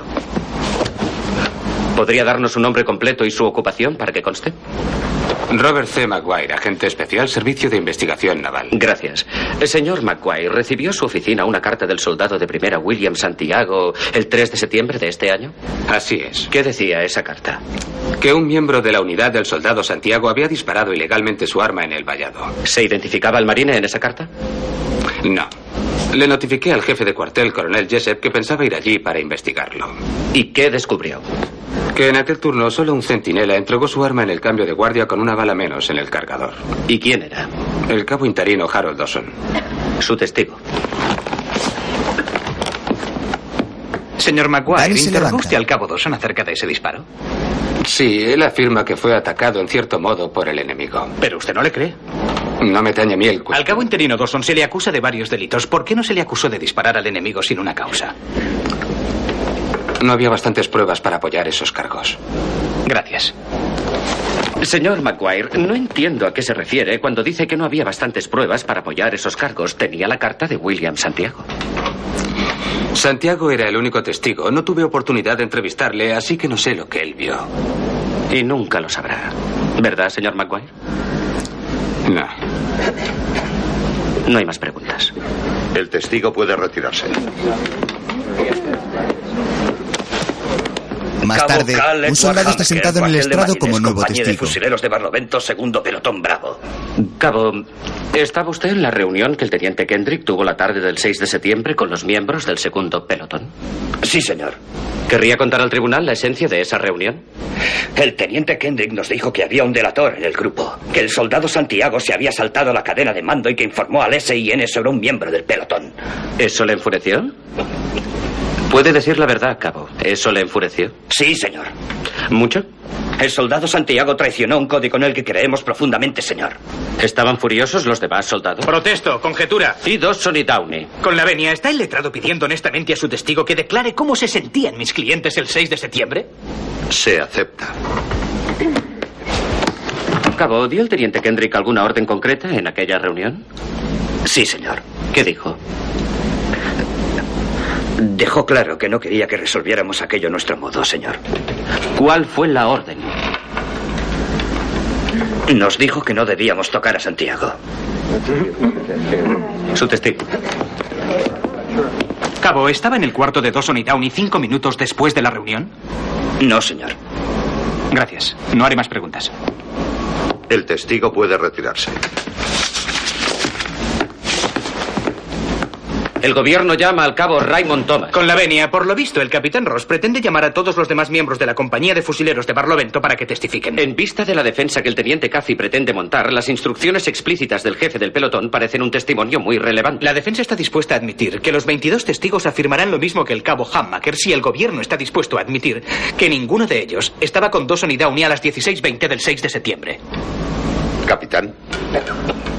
El gobierno conviene a ello. Entonces se suspende por hoy. Podrá llamar al siguiente testigo por la mañana. ¡En pie!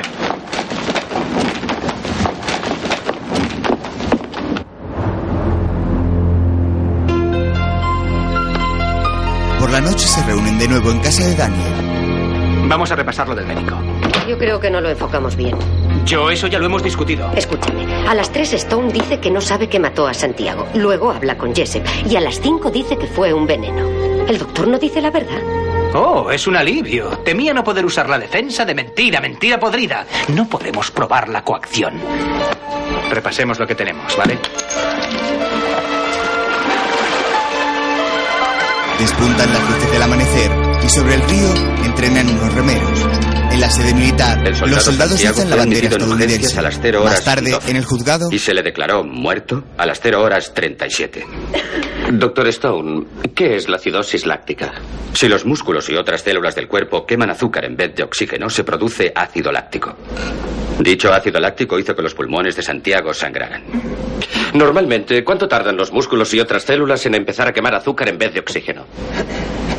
De 20 a 30 minutos. ¿Y qué hizo que ese proceso se acelerase en los músculos de Santiago? La ingestión de algún tipo de veneno.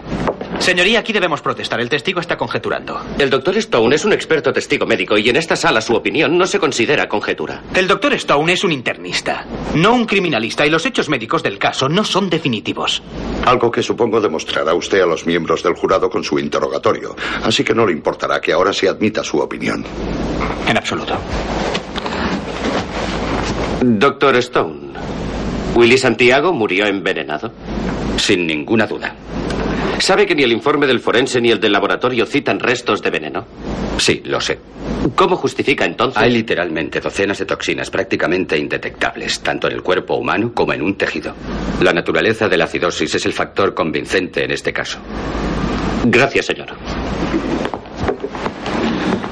Doctor, ¿es posible que una persona tenga una afección, alguna enfermedad, que también acelere el proceso de la acidosis? Doctor, ¿es posible? Es posible. ¿Qué clase de afecciones podrían ser? Si una persona tuviera un trastorno coronario o un trastorno cerebral, el proceso sería más rápido. Doctor, si yo tuviera una afección coronaria y me metieran en la boca un trapo limpio y accidentalmente llegara demasiado adentro, ¿es posible que mis células siguieran quemando azúcar después de haber sacado el trapo? Tendría que tratarse de una afección muy grave. ¿Es posible tener una afección coronaria grave en la que los síntomas iniciales fueran tan leves como para pasarle por alto a un médico durante un examen rutinario? Es posible, pero aún así habría síntomas. ¿Qué síntomas? Hay cientos. ¿Dolor en el pecho? Sí. ¿Falta de aire? Sí. ¿Fatiga? Por supuesto. Daniel se acerca a la mesa y Doctor, yo le ¿es entrego esta un su firma? informe que este le lleva al doctor. Sí, así es. Esta es una orden para que el soldado Santiago estuviera en servicio restringido. ¿Puede leer sus anotaciones al final de la página, por favor, señor? Pruebas iniciales negativas. El paciente se queja de dolor en el pecho, falta de aire y fatiga. No debe correr distancias de más de 8 kilómetros durante una semana. Doctor, ¿no es posible que Santiago tuviera una afección coronaria grave y que fuera esa afección y no algún misterioso veneno lo que le acelerase la reacción química? No, ¿No es posible? no. Yo someto personalmente a cada hombre a un profundo examen físico. El soldado Santiago recibió una cartilla sanitaria limpia. Por eso tuvo que ser veneno, ¿no, doctor? Porque Dios sabe que si a un hombre con una afección coronaria grave le da una cartilla sanitaria limpia y muere por un incidente de tipo cardíaco, tendría que responder a un montón de preguntas. Protesto que no conste en acta. Se acepta. No haré más preguntas, señoría. Doctor Stone, tiene licencia para ejercer la medicina desde hace 17 años. Está especializado en medicina interna y es jefe de medicina interna de un hospital que ha atendido a 5.426 personas. En su opinión médica profesional, ¿Willy Santiago fue envenenado? Señoría, renovamos la protesta por el testimonio del doctor Stone y pedimos que se borre del acta. Asimismo, le pedimos que indique al jurado que no tenga en cuenta la declaración del testigo. La protesta no ha lugar, abogado. Señoría, la defensa protesta enérgicamente y solicita una reunión urgente para que su señoría tenga la oportunidad de oír la discusión antes de decidir sobre la protesta. La protesta de la defensa ya ha sido oída y se ha rechazado. Se ruega la reconsidere. Su protesta está anotada. El testigo es un experto y el tribunal oirá su opinión. Doctor Stone, en su experta opinión profesional, ¿Willy Santiago murió envenenado? Sí. Gracias, señor. No haré más preguntas. Doctor, puede retirarse. El Em, con la doctor venia, se marcha reservando el y Jack derecho a se llamar levanta a desde su testigos de mesa. refutación si hiciera falta, el gobierno ha terminado. Se suspende la sesión hasta las 10 horas del lunes 19, momento en el que la defensa llamará a su primer testigo. ¡En pie! Los acusados, jurado y jueces abandonan la sala. En la mesa de la defensa, Sam mira a Galloway. ¿Protesto enérgicamente? ¿Funciona así? ¿Mm? Protesto. No al lugar. No, no, no, no, protesto enérgicamente. Ah, bueno, si es enérgicamente, entonces voy a reconsiderarlo. La he hecho constar en Y acta. también has hecho que el jurado crea que nos da miedo el doctor. Se protesta una vez para que te oigan decir que no es criminalista. Si se insiste como has hecho tú, el interrogatorio parece un montón de trucos de abogado. ¿Qué es la diferencia entre estar en un despacho y estar en un juicio? Sam. Hasta has hecho que el juez dijera que Stone era un experto. Sam ha cometido un error. No lo revivas. Voy a llamar a mi mujer. Os veré esta noche. ¿Por qué les odias tanto? Abusaron de un débil, eso hicieron. Y todo lo demás es solo basura banal y sin sentido. Torturaron y atormentaron a un chico más débil. No les gustaba y le mataron. ¿Por qué? Porque no podía correr más rápido. Está bien. Vale, tomaos la noche libre. Lo lamento. No, lo sé. Hemos trabajado 20 horas al día durante tres semanas y media. Así que tomaos la noche libre. Ve con tu mujer y con tu hija. Yo ve a hacer lo que sea que hagas cuando no estás aquí. ¿Qué día es mañana? Sábado. Empezaremos a las 10. Danny se marcha. ¿Por qué te gusta? Yo camina con enfado sin mirar hacia Sam. Porque vigilan el muro. Y dicen nadie os va a hacer daño esta noche. Durante mi guardia no.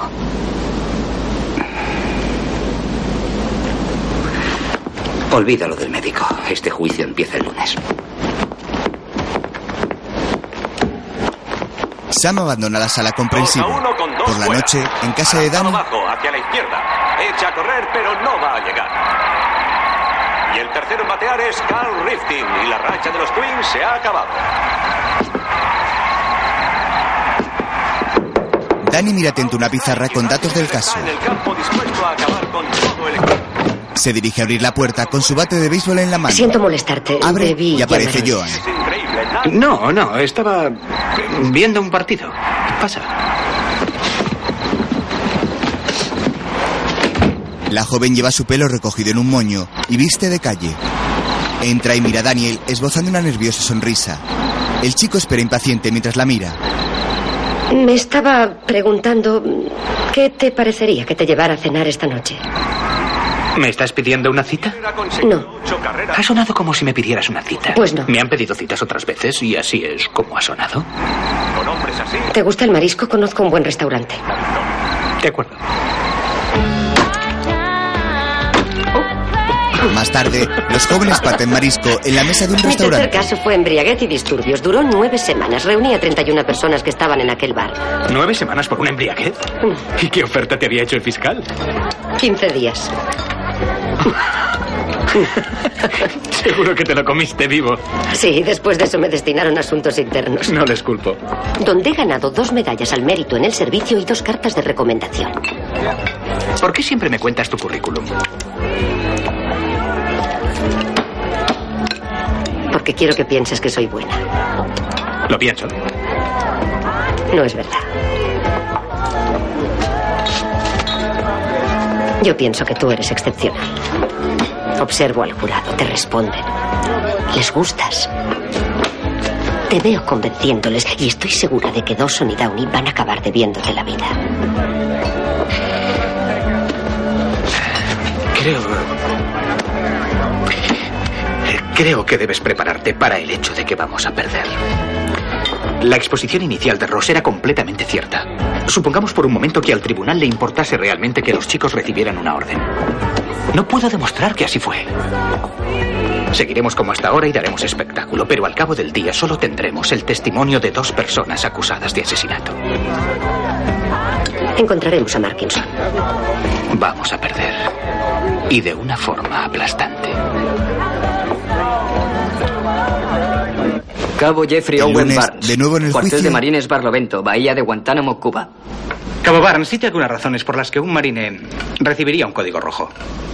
Llegar tarde a las reuniones de pelotón o compañía. Tener el cuarto en desorden. Rezagarse en una carrera. ¿Ha recibido usted un código rojo? Sí, señor. Practicábamos asaltos en grupos de siete y se me resbaló el arma. Estábamos a más de 35 grados y me sudaban las manos. Y me olvidé de usar la resina como nos enseñaron. ¿Qué ocurrió? Aquella noche mis compañeros me echaron una manta encima. Y me estuvieron golpeando en el brazo durante cinco minutos. Y luego me echaron cola en las manos. Y aquello funcionó porque nunca más se me ha vuelto a caer el arma. ¿Y el soldado Santiago llegó tarde a alguna reunión? Sí, señor. ¿Alguna vez tuvo el cuarto en desorden? Sí, señor. ¿Se rezagó en alguna carrera? Continuamente. ¿Alguna vez, antes de la noche del 6 de septiembre, recibió un código rojo? No, señor. ¿Nunca? No, señor. Usted lo recibió porque le sudaban las manos. ¿Y por qué Santiago, ese lastre para su unidad, no lo recibió? Dawson no nos dejaba. Dawson no les dejaba. Los chicos hablaban muy mal de Santiago, pero no se le acercaban. Tenían miedo de Dawson, señor. Protesto. El testigo está conjeturando. Cambiaré la frase. Jeffrey, ¿alguna vez quiso aplicar a Santiago un código rojo? Sí, señor. ¿Por qué no lo hizo? Porque Dawson me habría sacudido, señor. Suficiente.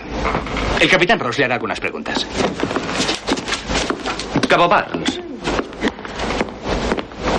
Tengo aquí el manual de los marines para la instrucción de reclutas. ¿Conoce usted el libro? Sí, señor. ¿Lo ha leído? Sí, señor. Bien. ¿Puede buscar el capítulo que habla de los códigos rojos, por favor? Señor. Que vaya a la página del libro que trata sobre los códigos rojos. Señor, código rojo es un término que usábamos, o sea, solamente en Gilmo. No sé a qué se Ah, refiere. estamos de suerte. Jack Reglamento baja su mesa General de y toma otro Operaciones de la libro. Compañía de Fusileros de Bahía de Guantánamo, Cuba. Supongo que hallaremos el término código rojo y su definición en este libro, ¿no es así? No, señor. ¿No? Cabo Barnes, yo soy un marine. No hay ningún libro, ningún manual o panfleto, conjunto de órdenes o reglamento que me haga saber que como marine tengo el deber de ejecutar códigos rojos. No, señor. Ninguno, señor. No hay más preguntas. Cabo, ¿puede buscar la Danny página se del libro levanta que y dice arrebata dónde el está el libro de código las manos de rojo? Jack. Teniente Caffey, eso no está en el libro, señor. ¿Me está diciendo que en todo su tiempo en Gitmo nunca ha comido? No, señor. Tres manducas al día, señor. No lo entiendo. ¿Cómo supo dónde estaba el comedor si no sale en el libro? Supongo que fui a donde iban todos a la hora del papeo, señor. No hay más preguntas. Cabo Barnes puede retirarse. Gracias, señor. Daniel deja el libro con Esta civismo noche sobre haremos la un mesa de repaso Jack. final de Kendrick. Más tarde, ganas de machacar finalizada la se- Al atardecer, el teniente Caffey conduce su viejo coche y aparca junto al kiosco de lujo. Baja del vehículo y camina unos pasos hacia la revista. Almirante, ¿qué? ¿Cómo está el patio? Currando a destajo. No se duerman los laureles. Pero quien la sigue, la consigue. Nunca es tarde si la dicha es buena. Ya lo puedes decir. Nunca es tarde si, la, dicha, es buena. Esta Este vez me ha pillado. Daniel regresa al coche mientras ojea la revista. Toma asiento al volante y de pronto, en la parte trasera, alguien está sentado sin que él se percate. Es Martinson. Mira por el retrovisor y se asusta. Me ha dado un susto de muerte. Siga conduciendo. ¿Sabe que tiene una citación? Sí, y también sé que las vidas de dos marines están en sus manos. Si yo pudiera hacer algo al respecto, lo haría, pero lo único que puedo hacer es ayudarle, teniente. ¿Qué sabe? Lo sé todo. ¿Fue un código rojo? Sí. Kendrick dio la orden. Sí. ¿Lo vio usted? No necesitaba verlo. ¿Lo vio usted? No, ¿Y cómo lo sabe? lo sé. No sabe una mierda. Nunca hubo intención de hacerle salir de la base. Danny gira bruscamente hacia un oscuro Jesse pudo callejón y mantenerlo detiene el en la base. coche. Dijo que quería adiestrarle. Tenemos la orden firmada por usted. Sí, lo sé. La firmé el día que llegaron ustedes a Cuba, cinco días después de morir Santiago. Voy a conseguirle un trato, cierta inmunidad ante la acusación y dentro de cuatro días aparecerá como testigo y le dirá al tribunal lo mismo que me ha dicho a mí. Y ahora le registraré en un motel. Y vamos a empezar por el principio. Yo no quiero tratos. Ni tampoco inmunidad. Quiero que sepa que no estoy orgulloso ni de lo que he hecho, ni de lo que estoy haciendo. ¿Dónde está? Motel Downtown, en el nordeste. Por Le quiero vigilado. en casa Sí, es una buena Mi idea. código es ¿Código? 411-5272-7273. Gracias. Yo no tengo código. ¿Tú tienes Soy código? yo, y Quiero proteger a un testigo. Eh, da igual, también dijo que Shesep mintió en lo del traslado de Santiago. Shesep dijo que el de las 6 de la mañana era el primer vuelo disponible, pero Mackinson dice que otro avión salió 7 horas antes. Impresionante. ¿Has oído lo que he dicho del vuelo? Sí. Eh, Sam, cuando un vuelo despega tiene que guardarse algún registro, ¿no? Sí. Necesitamos el libro de vuelos de Gizmo. Consíguelo. Vamos a ganar. No te entusiasmes con eso. No sabemos quién es Markinson ni qué dirá el libro de vuelos. Tú concéntrate en Downey. Yo hablaré con Ross y le diré lo que hay. Más tarde, Hola, Dani. se reúne en un bar con Jack. Buen trabajo. La réplica con Barnes. Tengo a Markinson. ¿Dónde está? En un motel del nordeste con seis federales en la puerta. Echa un trago. El traslado que firmó Markinson es falso y la afirmación de Jessup de que el vuelo de las seis era el primero es mentira. Estamos comprobando el registro. ¿Quiere tomar algo? Una cerveza. Entre tanto, llamaré al apóstol John Kendrick al estrado a ver si nos divertimos. Muy bien. Tengo la obligación de decirte que si acusas a Kendrick o a Jessep de algún delito sin las oportunas pruebas, te harán un consejo de guerra por mala conducta profesional. Y eso es algo que va a ir grabado a cada solicitud de trabajo que vayas a rellenar. Markinson no convencerá a nadie, Danny. Ese hombre está loco. No te lo digo para intimidarte, te estoy haciendo de abogado. Oh, gracias, Jack. Y yo quiero decirte que toda tu jodida gente estáis locos de remate y que vuestro código de honor me da ganas de cagarme en todo. A mí no me compares con Jesse y Kendrick solo porque llevamos el mismo uniforme. Soy tu amigo y la verdad no creo que tus clientes deban ir a la cárcel, pero yo no puedo tomar esa decisión. Yo represento al gobierno de los Estados Unidos sin pasión y sin prejuicios y mi cliente tiene argumentos. Aquí tiene. Quiero que reconozcas que el auditor militar te ha advertido acerca de las posibles consecuencias de acusar a un oficial de los marines de un delito sin las oportunas pruebas. Me doy para avisado. Jack se Tú te levanta has visto mirando a Dani empujado a con ir a juicio, resignación. Por todo el mundo. Por Dawson, por Galloway. Mierda, yo casi te desafié. Te has visto empujado a ir a juicio por el recuerdo de un abogado muerto. Jack deja dinero sobre la mesa. y ¡Eres se un retira. mierda y un pésimo Dani se jugador de levanta con béisbol, furia Jack! y lo mira. Tus chicos perderán, Dani. Yo ya no puedo pararlo. ¿Sabes de qué va Teniente Kendrick, en su opinión, el soldado Santiago era un buen ¿eh? marine. A la mañana siguiente. que estaba en la media. Teniente, usted firmó tres informes de conducta y competencia de Santiago y en los tres dio una calificación inferior a la media. Sí. Daniel toma una El carpeta y soldado se la muestra al Santiago teniente era inferior Kendrick. a la media. No veía la necesidad de pisotear su tumba. Se lo agradecemos, pero está bajo juramento y aunque sea desagradable, preferimos oír la verdad. Soy consciente de mi juramento. Teniente, estos son los tres últimos informes que firmó del cabo interino Dawson. Dawson sacó dos notas de excepcional, pero en su último informe, el 9 de junio, le calificó a usted como inferior a la media. Es de este último informe del que quisiera hablar. Me parece perfecto. La calificación de Dawson en la escuela de infantería fue sobresaliente. Más de la mitad de su promoción han sido ascendidos a cabo, mientras Dawson sigue siendo cabo interino. ¿Se frenó el ascenso de Dawson debido a ese informe? Estoy convencido de ello. ¿Recuerda por qué Dawson recibió una nota tan baja en su informe? No estoy convencido. Tengo muchos hombres a mi cargo, teniente. Escribo muchos informes. Teniente, ¿recuerda un incidente relacionado con el soldado de primera Curtis Bell a quien pillaron robando licor del club de oficiales? Sí, lo recuerdo. ¿Informó a las autoridades competentes? Hmm. Tengo dos libros junto a mi cama, teniente. El Código de Conducta de los Marines y la Santa Biblia. Las únicas autoridades que conozco son mi comandante en jefe, el coronel Nathan Jessup, y Dios nuestro Señor. Si usted quiere, teniente Kendrick, haré que el acta refleje que no reconoce a este tribunal como autoridad competente. Protesto, argumentativo. Se acepta. Cuidado, abogado. ¿Informó acerca de Bell a sus superiores? Recuerdo que tenía una buena opinión del soldado Bell y no quería ver su historial manchado por una acusación formal. Prefirió resolverlo dentro de la unidad. Sí, así fue, sin duda. Teniente, ¿sabe qué es un código rojo? Sí, lo sé. ¿Alguna vez lo ha ordenado? No, no lo he hecho. Teniente ordenó a Dawson y a otros dos hombres que se encargaran de que Bell no tuviera comida, ni bebida excepto agua, por un periodo de siete días. Eso es una distorsión de la verdad, teniente. El soldado Bell recibió un arresto en la compañía. Se le dio agua y complementos vitamínicos y le aseguro que en ningún momento corrió peligro su salud. Fue encantador para el soldado Bell. Pero usted ordenó el arresto en compañía, ¿verdad? ¿Ordenó la privación de comida?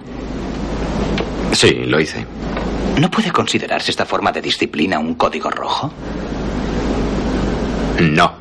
Si llamase al estrado a los otros 478 marines de la bahía de Guantánamo, ¿lo considerarían un código rojo? Con la venia, el testigo no puede hablar acerca de lo que dirían otros 478 hombres. Protestamos contra esta línea de interrogatorio por ser un acoso al testigo, argumentativo e irrelevante.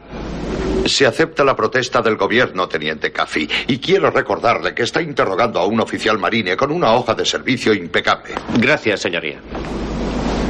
Teniente Kendrick sacó dos en una nota inferior a la media en su último informe porque se enteró usted de que le había pasado comida al soldado Bell. Protesto. No tan deprisa. Teniente. El cabo interino Dawson sacó una nota inferior a la media porque había cometido un delito. ¿Delito? ¿Qué delito cometió? Teniente Kendrick. Dawson le llevó comida a un hambriento. ¿Qué delito cometió? Desobedeció una orden. ¿Y por qué lo hizo? Porque usó su propia escala de valores, porque tomó una decisión sobre el bienestar de un marine que estaba en conflicto con una orden suya. Fue castigado, ¿no es así? El cabo interino Dawson desobedeció una orden. Pero no fue una auténtica orden, ¿no? Al fin y al cabo es tiempo de paz. No se le pidió defender una colina o avanzar contra un frente. Está claro que un marine de la inteligencia de Dawson puede ser capaz de decidir por sí mismo qué órdenes son las importantes y qué otras podrían ser moralmente cuestionables. Teniente Kendrick, ¿puede? ¿Puede Dawson decidir por sí mismo qué órdenes va a cumplir? No, no puede. Una lección que aprendió tras el incidente de Bell, ¿no es cierto? Supongo que sí. Sabe que sí, ¿verdad, teniente? ¡Protesto! Se acepta. Teniente Kendrick, una última pregunta. Si usted hubiera ordenado a Dawson aplicar a Santiago un código rojo. Yo les ordené explícitamente que no ¿Es razonable pensar que volvería a desobedecerle? Teniente, no responda. No hace falta, ya he terminado. Teniente Kendrick, ¿ordenó usted al cabo interino Dawson y al soldado Downey aplicar a Willy Santiago un código rojo? Teniente Kendrick, No, ordenó. no lo hice. Gracias. Por la noche, Sam entra en casa de Danny. Tengo el registro de vuelos de aquella noche. Jessup dice la verdad. El de las 6 de la mañana fue el primer vuelo. Déjame verlo. Más tarde, Daniel conduce hacia el motel donde se encuentra Markinson. Aparca su coche y después entra por un pasillo donde dos guardaespaldas custodian la puerta de su habitación.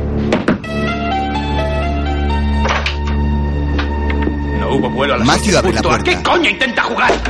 El primer vuelo a Estados Unidos salió de Bahía de Guantánamo a las 23 horas y llegó a la base aérea de Andrews en Maryland poco después de las 2 de la mañana. ¿Así? ¿Ah, ¿Y cómo es que no consta en el libro de vuelos? Jessup. ¿Qué está diciendo? ¿Que él amañó el libro? Quizá él pueda hacer creer que un avión no despegó, pero yo puedo demostrar que aterrizó. Conseguiré el libro de Andrews. Tampoco va a encontrar nada en el libro de vuelos de Andrews. ¿Puede hacer que desaparezca todo un vuelo? Nathan Jessup está a punto de ser nombrado director de operaciones del Consejo de Seguridad Nacional. No se llega hasta ese puesto sin haber aprendido a esquivar unas cuantas minas. Pues no va a ser capaz de esquivarle a usted. No seguirá pensando en llevarme al estrado. El próximo jueves a las 10. Daniel se marcha y Matthew Ha de queda haber con rostro alguien que agobiado y testifique sobre el reflexivo. vuelo. El personal de Luego, tierra, alguien. de nuevo en su casa, Yo, no se trata de la tuya. No hay un horario de vuelo regular. ¿Tienes idea de cuántos aviones despegan y aterrizan cada día? Un chico del personal de tierra no va a recordar un vuelo que aterrizó hace cuatro semanas. ¿Y cómo lo sabes si no Olvidad vas a el vuelo, comprobar? olvidad el vuelo. Haremos salir a Markinson para que hable de la negativa de Jesse para trasladar a Santiago y él dirá que la orden es falsa y eso será suficiente. Eso y el testimonio de Downey realmente han de bastar. Más tarde, cae la lluvia Soldado sobre la Downey, prisión ¿para qué militar. fue usted al cuarto de Galloway Santiago la ensaya con noche del Downey. día 6? Para aplicar al soldado Santiago un código rojo. ¿Y por qué le aplicó un código rojo? Recibí la orden de aplicarle un código rojo del jefe de pelotón de la compañía de fusileros de Barlovento, el teniente Jonathan James Kendrick. Vas a hacerlo bien. ¿Cree que nos dejarán volver pronto a nuestro pelotón? Desde luego. ¿Recuerdas El el joven orden de soldado preguntas? sonríe a su ¿Estás abogada. seguro? Sí. Y usarás A la palabras mañana sencillas. siguiente. Si no entiende algo, se pone nervioso. Solo digo que vayas despacio. Voy a ir despacio. Está bien. Vale. Sácale del estrado enseguida. ¡Joan! ¿Qué? ¿Todo irá bien? Querido señor y señora Santiago. Ambos entran en la sala. Yo era el segundo comandante de William. Conocía vagamente a su hijo, lo cual significa que conocía su nombre.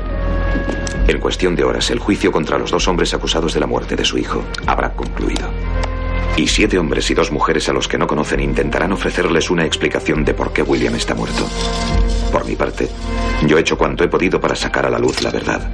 Y la verdad es esta. Su hijo está muerto por una sola razón. Que yo no fui lo bastante fuerte para evitarlo.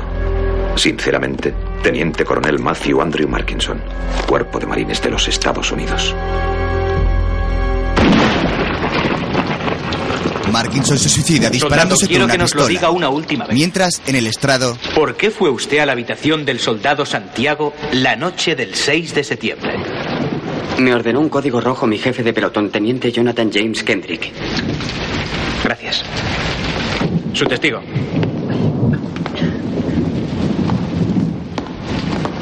¿Soldado?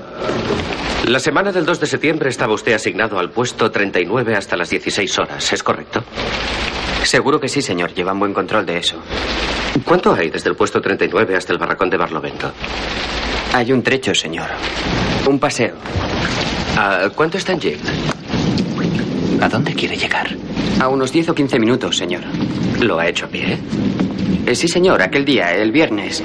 El soldado de ligue. Así llamamos al tipo que nos deja en nuestro puesto y nos recoge, y también porque consigue chicas en Nueva York. El soldado de ligue tuvo un pinchazo justo en el 39. Se detuvo y ¡bam! sin rueda de recambio. Así que fuimos a paso ligero hasta el barracón. Y si son unos 10 o 15 minutos con el jeep, supongo que debió de ser como una horita a pie, ¿no es así?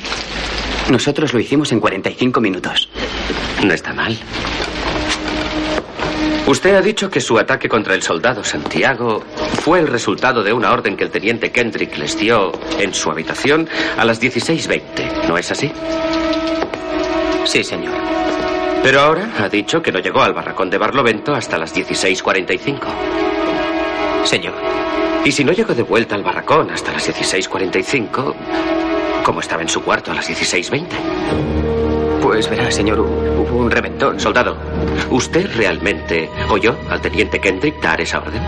Bueno, Hal dijo que... Soldado, diga, ¿usted verdaderamente oyó al teniente Kendrick ordenar un código rojo?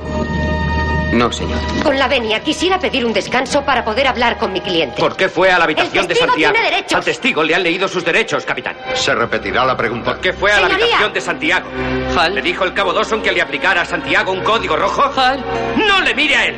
¡Hal! ¡Soldado, responda a la pregunta del capitán!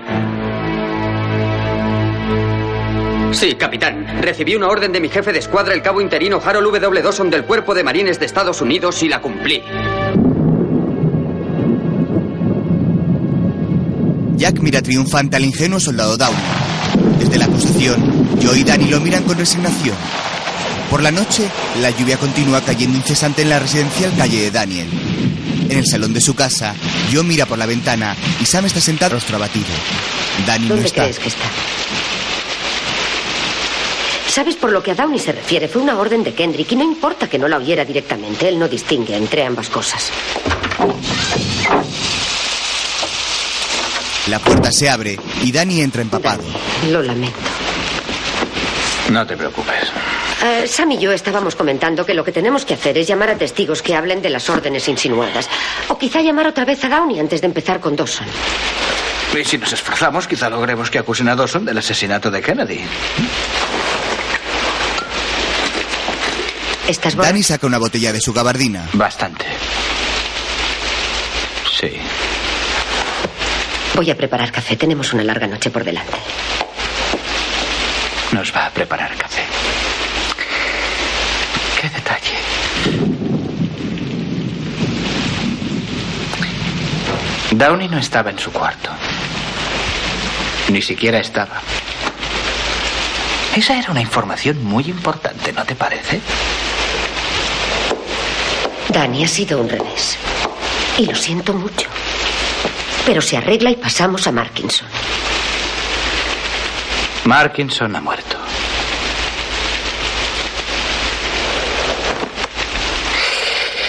Tenemos que felicitar a los agentes federales, chico.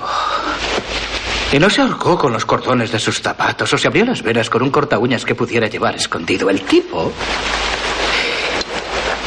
se puso su uniforme de gala, se plantó en mitad del cuarto, sacó una pistola cromada de su funda y se disparó un tiro en la boca.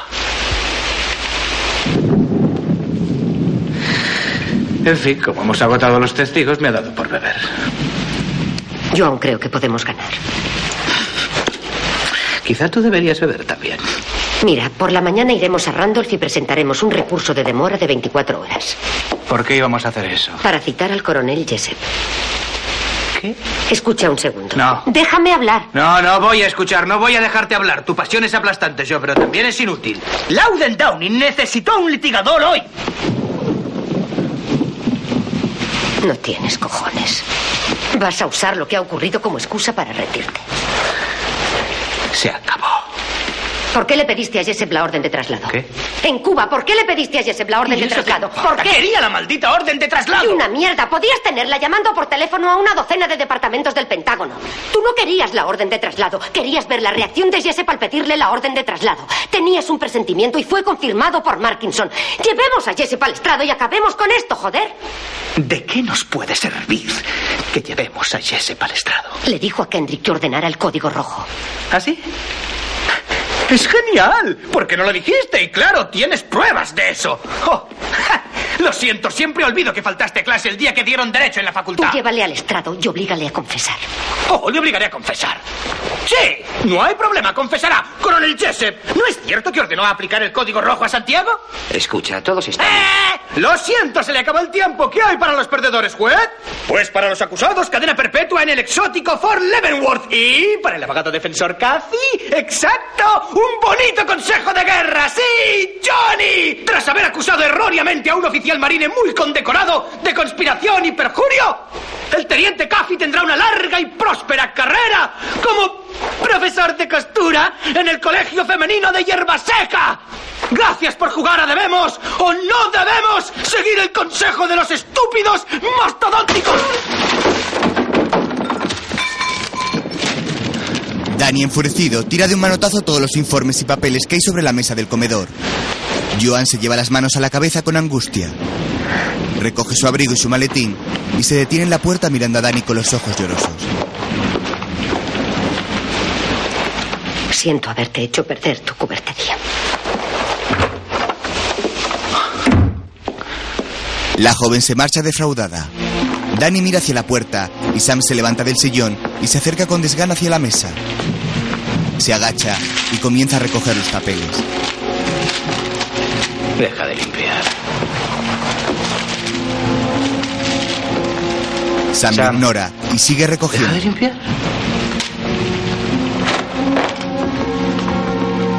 Su amigo obedece y lo mira. Danny se quita la gabardina y toma la botella de whisky. Sí.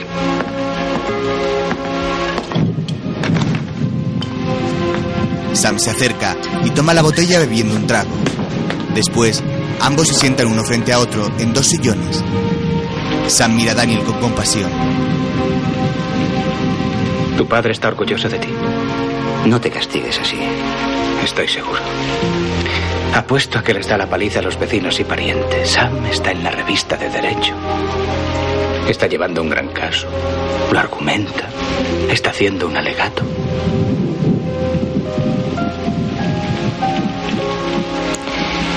Creo que mi padre habría disfrutado viendo que me graduaba en la facultad.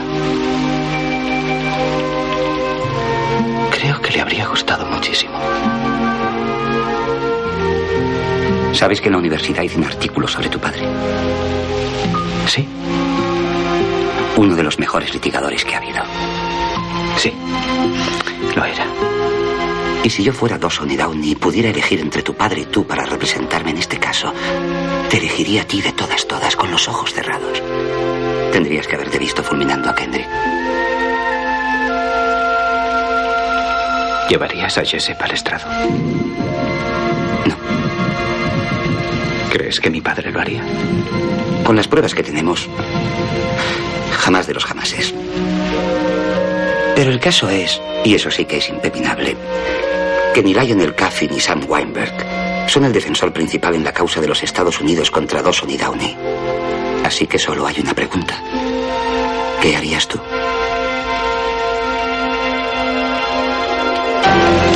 Danny mira hacia el frente reflexivo. Más tarde, Joan camina bajo el aguacero. Sam y Danny la siguen en el coche. ¡Yo! ¡Sube al coche, Joan! ¡Por favor, sube al coche! ¡Escucha! ¡Joan! ¡Joan!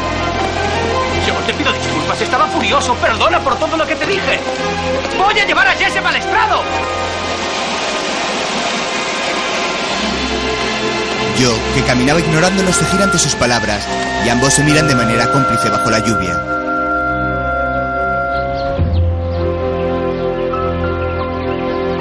A la mañana siguiente, la tormenta ha amainado y luce el sol. Los abogados ¿Qué están sugieres, reunidos en casa del teniente Que Caffey. ataquemos a Jesse con lo de la orden de traslado. ¿Qué vale la orden sin un testigo? Tenemos un testigo. Un testigo muerto. Y eso en manos de un abogado inferior sería un problema.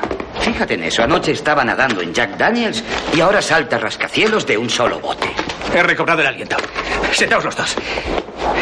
Bien. Jesse dijo a Kendrick que ordenara el código rojo. Kendrick lo hizo y nuestros clientes obedecieron. El encubrimiento no basta para ganar. Jesse tiene que decirle al jurado que él ordenó el código rojo. Y ahora crees que puedes lograr que lo diga. Yo creo que quiere decirlo. Creo que le cabrea tenerse que esconder. Yo creo que quiere decir que tomó una decisión de mando y no hay más que hablar. Él desayuna cada día 300 metros de 4.000 cubanos adiestrados para matarle. Y nadie va a decirle cómo dirigir su unidad, y menos aún la boquita de Harvard con su amariconado uniforme blanco. He de alterarle, ponerle a la defensiva y llevarle justo a donde él se muere por ir. Ya está. ¿Ese es el plan? Ese es el plan. ¿Y cómo vas a hacerlo? No tengo ni idea. Necesito mi bate. ¿Tú qué? Eh, Mi, mi, mi bate. Pienso mejor con mi bate. ¿Dónde está? Lo metí en el armario. ¿En el armario? Tropezaba con él. Jamás metas el bate en el armario. ¿Piensa mejor con su bate? Puedo entenderlo. Yo tenía un osito panda de peluche llamado Mr. Book. Jamás podía tomar una decisión definitiva si antes no la consultaba. Danny toma el bate de su armario. De pronto, regresa y mira atento a sus uniformes Quedaos con aquí, gesto me voy un lúcido. rato a la oficina. Luego, sale al salón apresurado. Sí que piensa Danny mejor toma con su abrigo y se marcha raudo. Aquí está. Llamadas En la oficina... Danny está a solas en una sala e imprime un informe con el registro de llamadas. Toma el largo papel y va a su despacho. Sentado en su mesa, mira algunos datos en la pantalla de un ordenador y toma el Necesito teléfono. que hagas algo por mí. ¿Qué ocurre? En su casa, Sam Tengo que cuelga ir el a- teléfono intranquilo. Toma su gabardina y sale rápidamente ante la confusa mirada de la joven. Más tarde, a la hora de la sesión del juicio, Daniel camina hacia la sala. Yo lo espera sentada en un banco del pasillo. Está bien, podemos vernos mañana. Sí, está bien. Necesito... ¿Dónde estás, Sam? Mañana mismo. Viene hacia aquí. ¿Tiene a los tipos? Sí. Oye, eh, ¿podemos hablar un segundo? Está bien, pero por favor, sí. Después bien, no hay problema. Ambos entran en un despacho vacío. ¿Cómo te sientes? Bueno, creo que hoy Jessep no va a dar abasto. Escucha, Dani.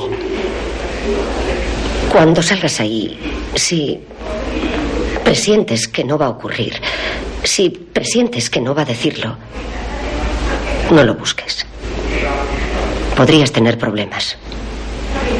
Soy asesora especial de asuntos internos y te aseguro que podrías tener muchos problemas. Capitán de corbeta Galloway no estará sugiriendo que me frene ante un testigo esencial. Si crees que no le vas a atrapar, sí. ¡En pie! Más tarde, en la sala, ¿Dónde está Sam? Viene hacia aquí. Daniel siente nervioso mientras el juez Llame toma a su asiento. primer testigo. ¿Pero dónde está? Llegará, no te preocupes. Teniente, llame a su testigo.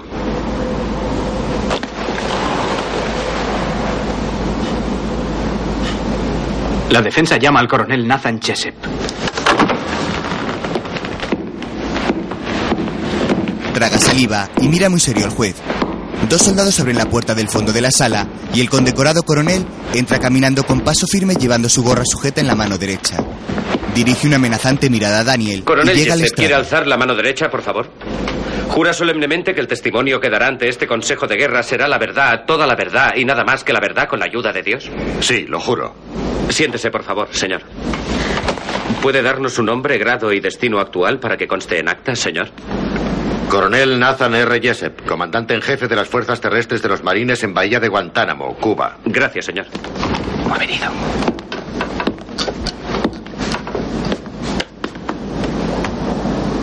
Coronel, cuando supo lo de la carta de Santiago, al SIN tuvo una reunión con sus dos oficiales de mayor rango, ¿no es cierto?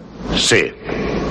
El jefe de pelotón, teniente Jonathan Kendrick, y el segundo comandante, teniente coronel Matthew Markinson. Sí. Y actualmente el coronel Markinson está muerto, ¿no es así?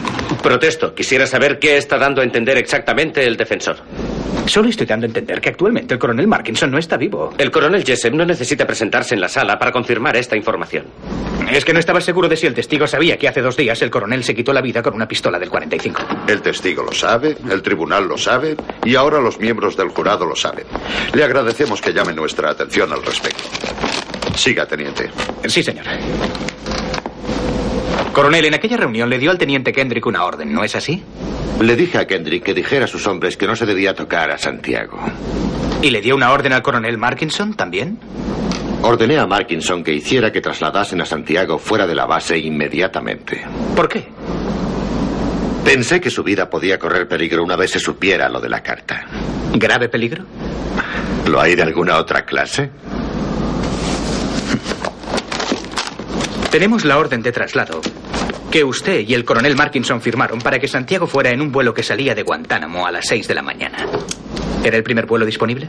El de las seis horas era el primer vuelo disponible que salía de la base. Usted ha volado hasta Washington esta mañana, ¿no es así? Sí. Me he fijado en que lleva su uniforme de gala para su aparición de hoy en el juicio. Igual que usted, teniente. ¿Llevaba ese uniforme en el avión? Con la venia, ¿este diálogo es relevante para algo en La particular? defensa no ha tenido oportunidad de tomar declaración al testigo, señoría. Le pido un pequeño margen. Un margen muy pequeño. Coronel. En el avión llevaba el uniforme de faena. ¿Y ha traído consigo el uniforme de gala? Sí. Cepillo de dientes, maquinilla, ropa interior. Señoría. ¿Su ropa interior es una cuestión de seguridad nacional? Caballeros, será mejor que llegue pronto algo, teniente. Sí, señor. ¿Coronel? He traído una muda de repuesto y algunos objetos personales. Gracias. Tras el arresto de Dawson y Downey la noche del día 6, se precintó la habitación de Santiago y se inventarió su contenido. Cuatro pantalones de camuflaje, tres camisas de color caqui, tres pares de botas, cuatro pares de calcetines, tres camisetas verdes. Con dos la pares- venia, ¿habrá alguna pregunta en un futuro próximo? Teniente Caffey, debo pedirle que formule su pregunta. Me pregunto por qué Santiago no hizo el petate. ¿Sabe qué? Volveremos a eso dentro de un minuto. Esto es un registro de todas las llamadas hechas desde su base en las últimas 24 horas. Tras ser citado en Washington, hizo tres llamadas. Las he marcado en amarillo. ¿Reconoce esos números, señor? Llamé al coronel Fitzhughes de Cuántico, Virginia. Quería hacerle saber que iba a estar en la ciudad. La segunda llamada fue para concertar una reunión con el congresista Richmond del Comité de Servicios Armados de la Cámara. Y la tercera llamada fue a mi hermana, Elizabeth. ¿Por qué hizo esa llamada, señor? Pensé que le gustaría cenar conmigo esta noche. Señoría, voy a poner fin a esto. Señoría, este es el registro telefónico de Gizmo del 6 de septiembre. Y estas son 14 cartas que Santiago escribió en nueve meses, pidiendo, de hecho, suplicando un traslado. Tras conocer la noticia de que al fin le concedían el traslado, Santiago estaba tan emocionado que ¿saben a cuántas personas llamó? A ninguna. A nadie. Ni una llamada a sus padres diciendo que volvía a casa. Ni una llamada a un amigo diciendo me vas a buscar al aeropuerto. A medianoche estaba durmiendo en su cama. Y según dice usted, iba a coger un avión al cabo de seis horas. Pero todas sus pertenencias estaban bien colgadas en su taquilla y bien dobladas en su baúl. Usted se iba por un día e hizo el equipaje y efectuó tres llamadas. Santiago se iba para el resto de su vida. Y no había llamado a un alma. Ni había hecho el equipaje. ¿Puede explicarlo? La verdad es que no había ninguna orden de traslado, que Santiago no iba a ir a ningún sitio, ¿no es así, coronel? Protesto, señoría. Es obvio que la intención del teniente Caffey es mancillar a un oficial de marines de alto rango con la desesperada esperanza de que la apariencia de incorrección le haga ganar puntos ante el tribunal. Permítame recomendarle, señor, que el teniente Caffey sea reprendido por su conducta y que el testigo se retire con las más profundas disculpas del tribunal. No ha lugar. Señoría. Se anota su protesta. Coronel.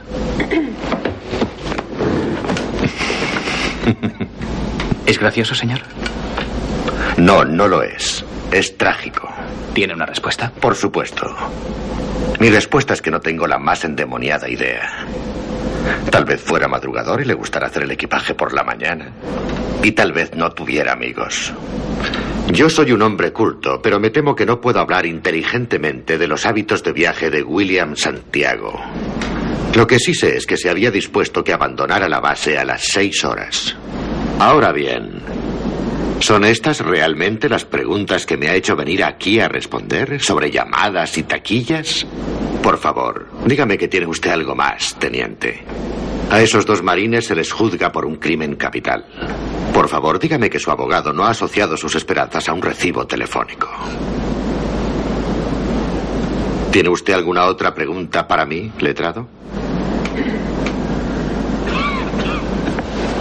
Danny mira a dos soldados que han entrado en la sala con Sam y están sentados entre el Teniente público. Caffey.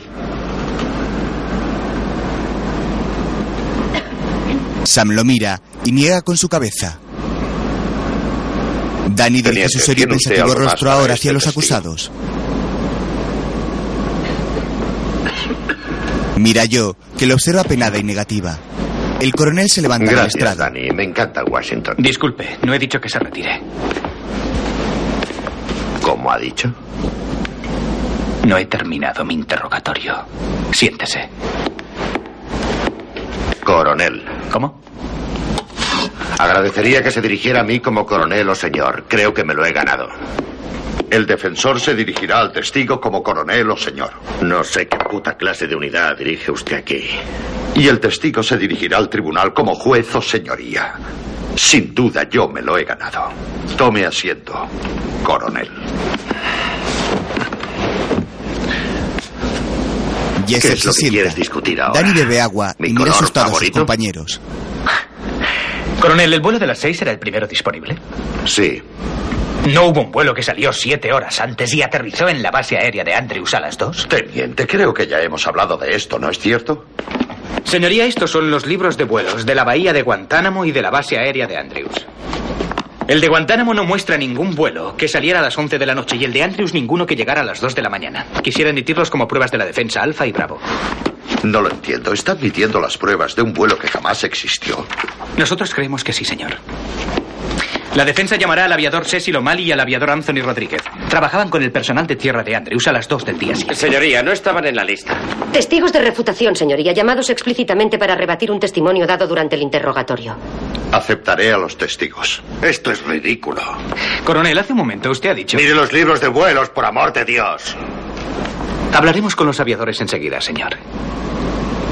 Hace un momento ha dicho que ordenó al teniente Kendrick que dijera a sus hombres que no se debía tocar a Santiago. Exacto. ¿Y el teniente Kendrick vio claro lo que usted quería? Cristalino. ¿Puede ser que el teniente Kendrick ignorase la orden? ¿Que ignorase la orden?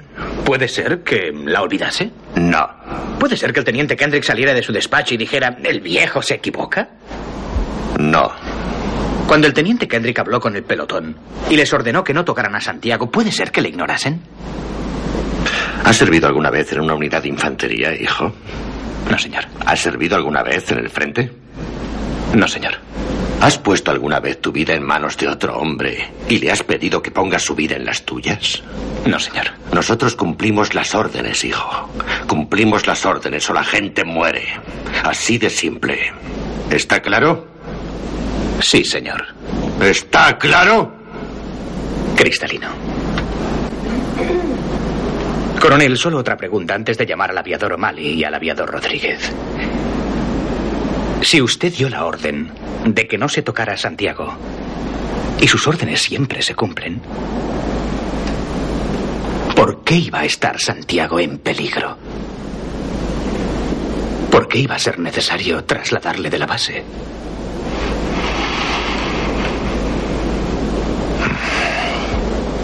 Santiago era un marine de muy bajo nivel. Iba a ser trasladado. Eso no es porque- lo que ha dicho. Ha dicho que iba a ser trasladado porque corría un grave peligro. Es cierto, Eh, pero. Ha dicho corría peligro y yo un grave peligro y usted lo ha ido Recuerdo lo que he dicho. Puedo hacer que el taquígrafo le vuelva a leerla. Ya sé lo que he dicho. No hace falta que me lo lean otra vez como si fuera un niño ¿Por de. qué las dos órdenes? Coronel. A veces los hombres resuelven los asuntos por su cuenta. No, señor, ha dicho hace un momento que sus hombres no resuelven los asuntos por su cuenta, cumplen órdenes o la gente muere. Así que Santiago no debía de correr peligro, ¿verdad, coronel? Insolente, no, no bastardo. Señoría, quisiera pedir un receso. Quisiera obtener una respuesta, señor juez. El tribunal esperará una respuesta. Si el teniente Kendrick dio la orden de que no se debía tocar a Santiago, ¿por qué había de trasladarle? Coronel, el teniente Kendrick ordenó el código rojo porque eso fue lo que usted le dijo que hiciera. Y cuando todo salió mal, dejó en la Eso calle a es todo estos el trato, dos. señoría. Hizo que Markinson firmase una Ah, orden Estamos falsa de señoría, traslado. eh, Amañó los señoría. libros de vuelos. Demonios, Cathy. Coaccionó al Le médico y declaro ahora le la pregunto, rebeldía. Coronel Jessup, ¿ordenó usted el código rojo? No tiene que responder a esa pregunta. Responderé a la pregunta. ¿Quieres respuestas? Creo que tengo derecho a ¿Quieres ellas. respuestas? ¡Quiero la verdad! ¡Tú no puedes encajar la verdad!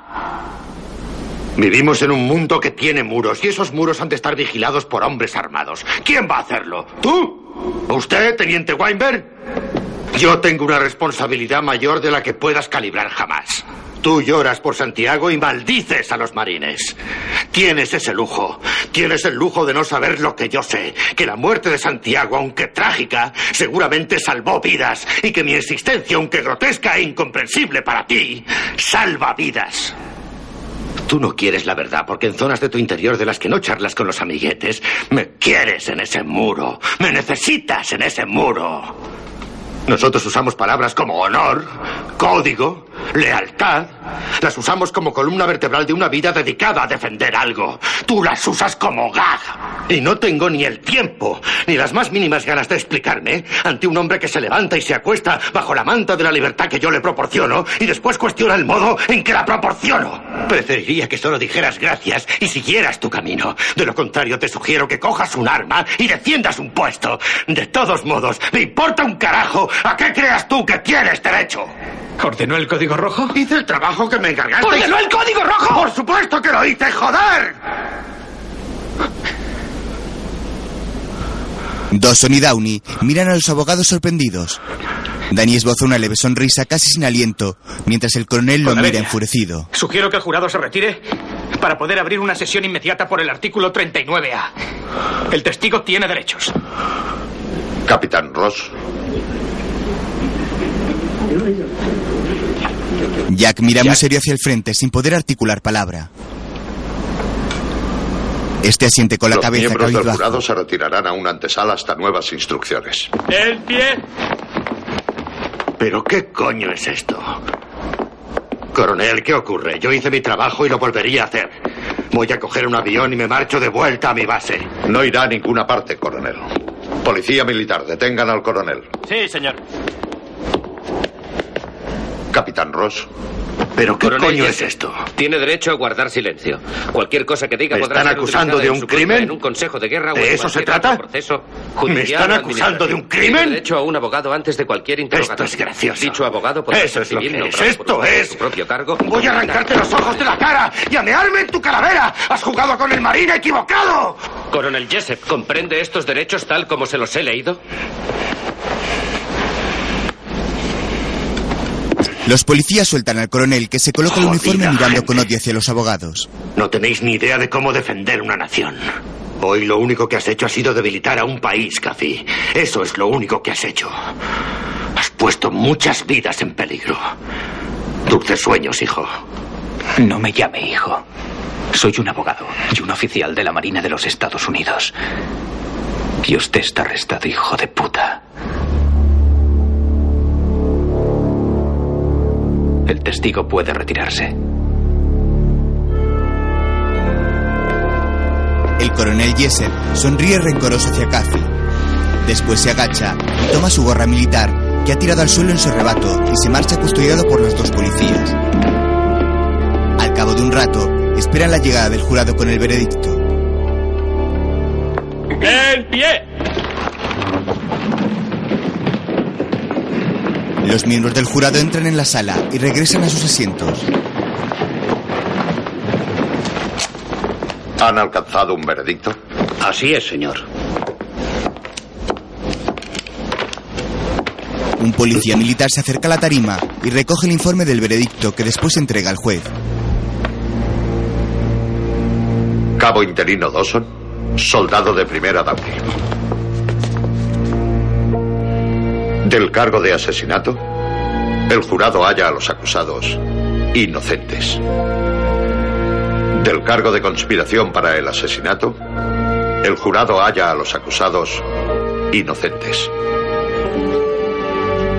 Del cargo de conducta impropia de un marine de los Estados Unidos, el jurado halla a los acusados culpables según la ley. Por ello se sentencia a los acusados a una condena ya cumplida y se ordena que se les licencie con deshonor del cuerpo de marines. Este consejo de guerra queda cerrado. ¡En pie! El juez, jurado y asistentes abandonan la sala. Harold mira hacia el frente cabizbajo y angustiado. El ingenuo Lauden lo mira confuso. ¿Qué ha querido decir? Hal. ¿Qué ha querido decir? No lo comprendo. El coronel Jessup dijo que ordenó el código Lo rojo. sé, pero El coronel Jessup dijo que ordenó el código rojo. Hemos hecho algo malo. no es tan sencillo. Hemos hecho algo malo. No hemos hecho nada malo. Sí, lo hemos hecho. Nuestro deber era luchar por la gente que no podía luchar por sí misma. Nuestro deber era luchar por Willy. Su amigo mira acongojado al cabo con los ojos brillantes. Teniente Cathy, Dan y Sam debo llevar a este lo estos miran hombres a orgullosos. personal para el papeleo. Asiente con la cabeza. Downey camina primero tras el policía militar por el pasillo acompañado de Ginny. Le sigue Harold. Este se detiene y mira a su abogado. El honor no es solo una pegatina en el brazo. ¡Firmes! Hay un oficial en la sala. Downey mira con honor y agradecimiento a Daniel mientras levanta su mano realizando el saludo militar. El teniente le corresponde con otro saludo, mirándolo con orgullo. Después, Harold se marcha y Joan sonríe a su compañero y abandona también la sala junto al resto de abogados. Dan y Jack quedan a Los solas. aviadores Cecil O'Malley y Anthony Rodríguez, precisamente que iban a testificar esos tipos. Si no me equivoco, ambos iban a testificar bajo juramento que no recordaban absolutamente nada de nada. Testigos fuertes. Y muy guapos, ¿no te parece? Te veré por el campus. He de ir a arrestar a Kendrick. Dale recuerdos. A la orden. Jack se marcha y Daniel queda a solas en la sala.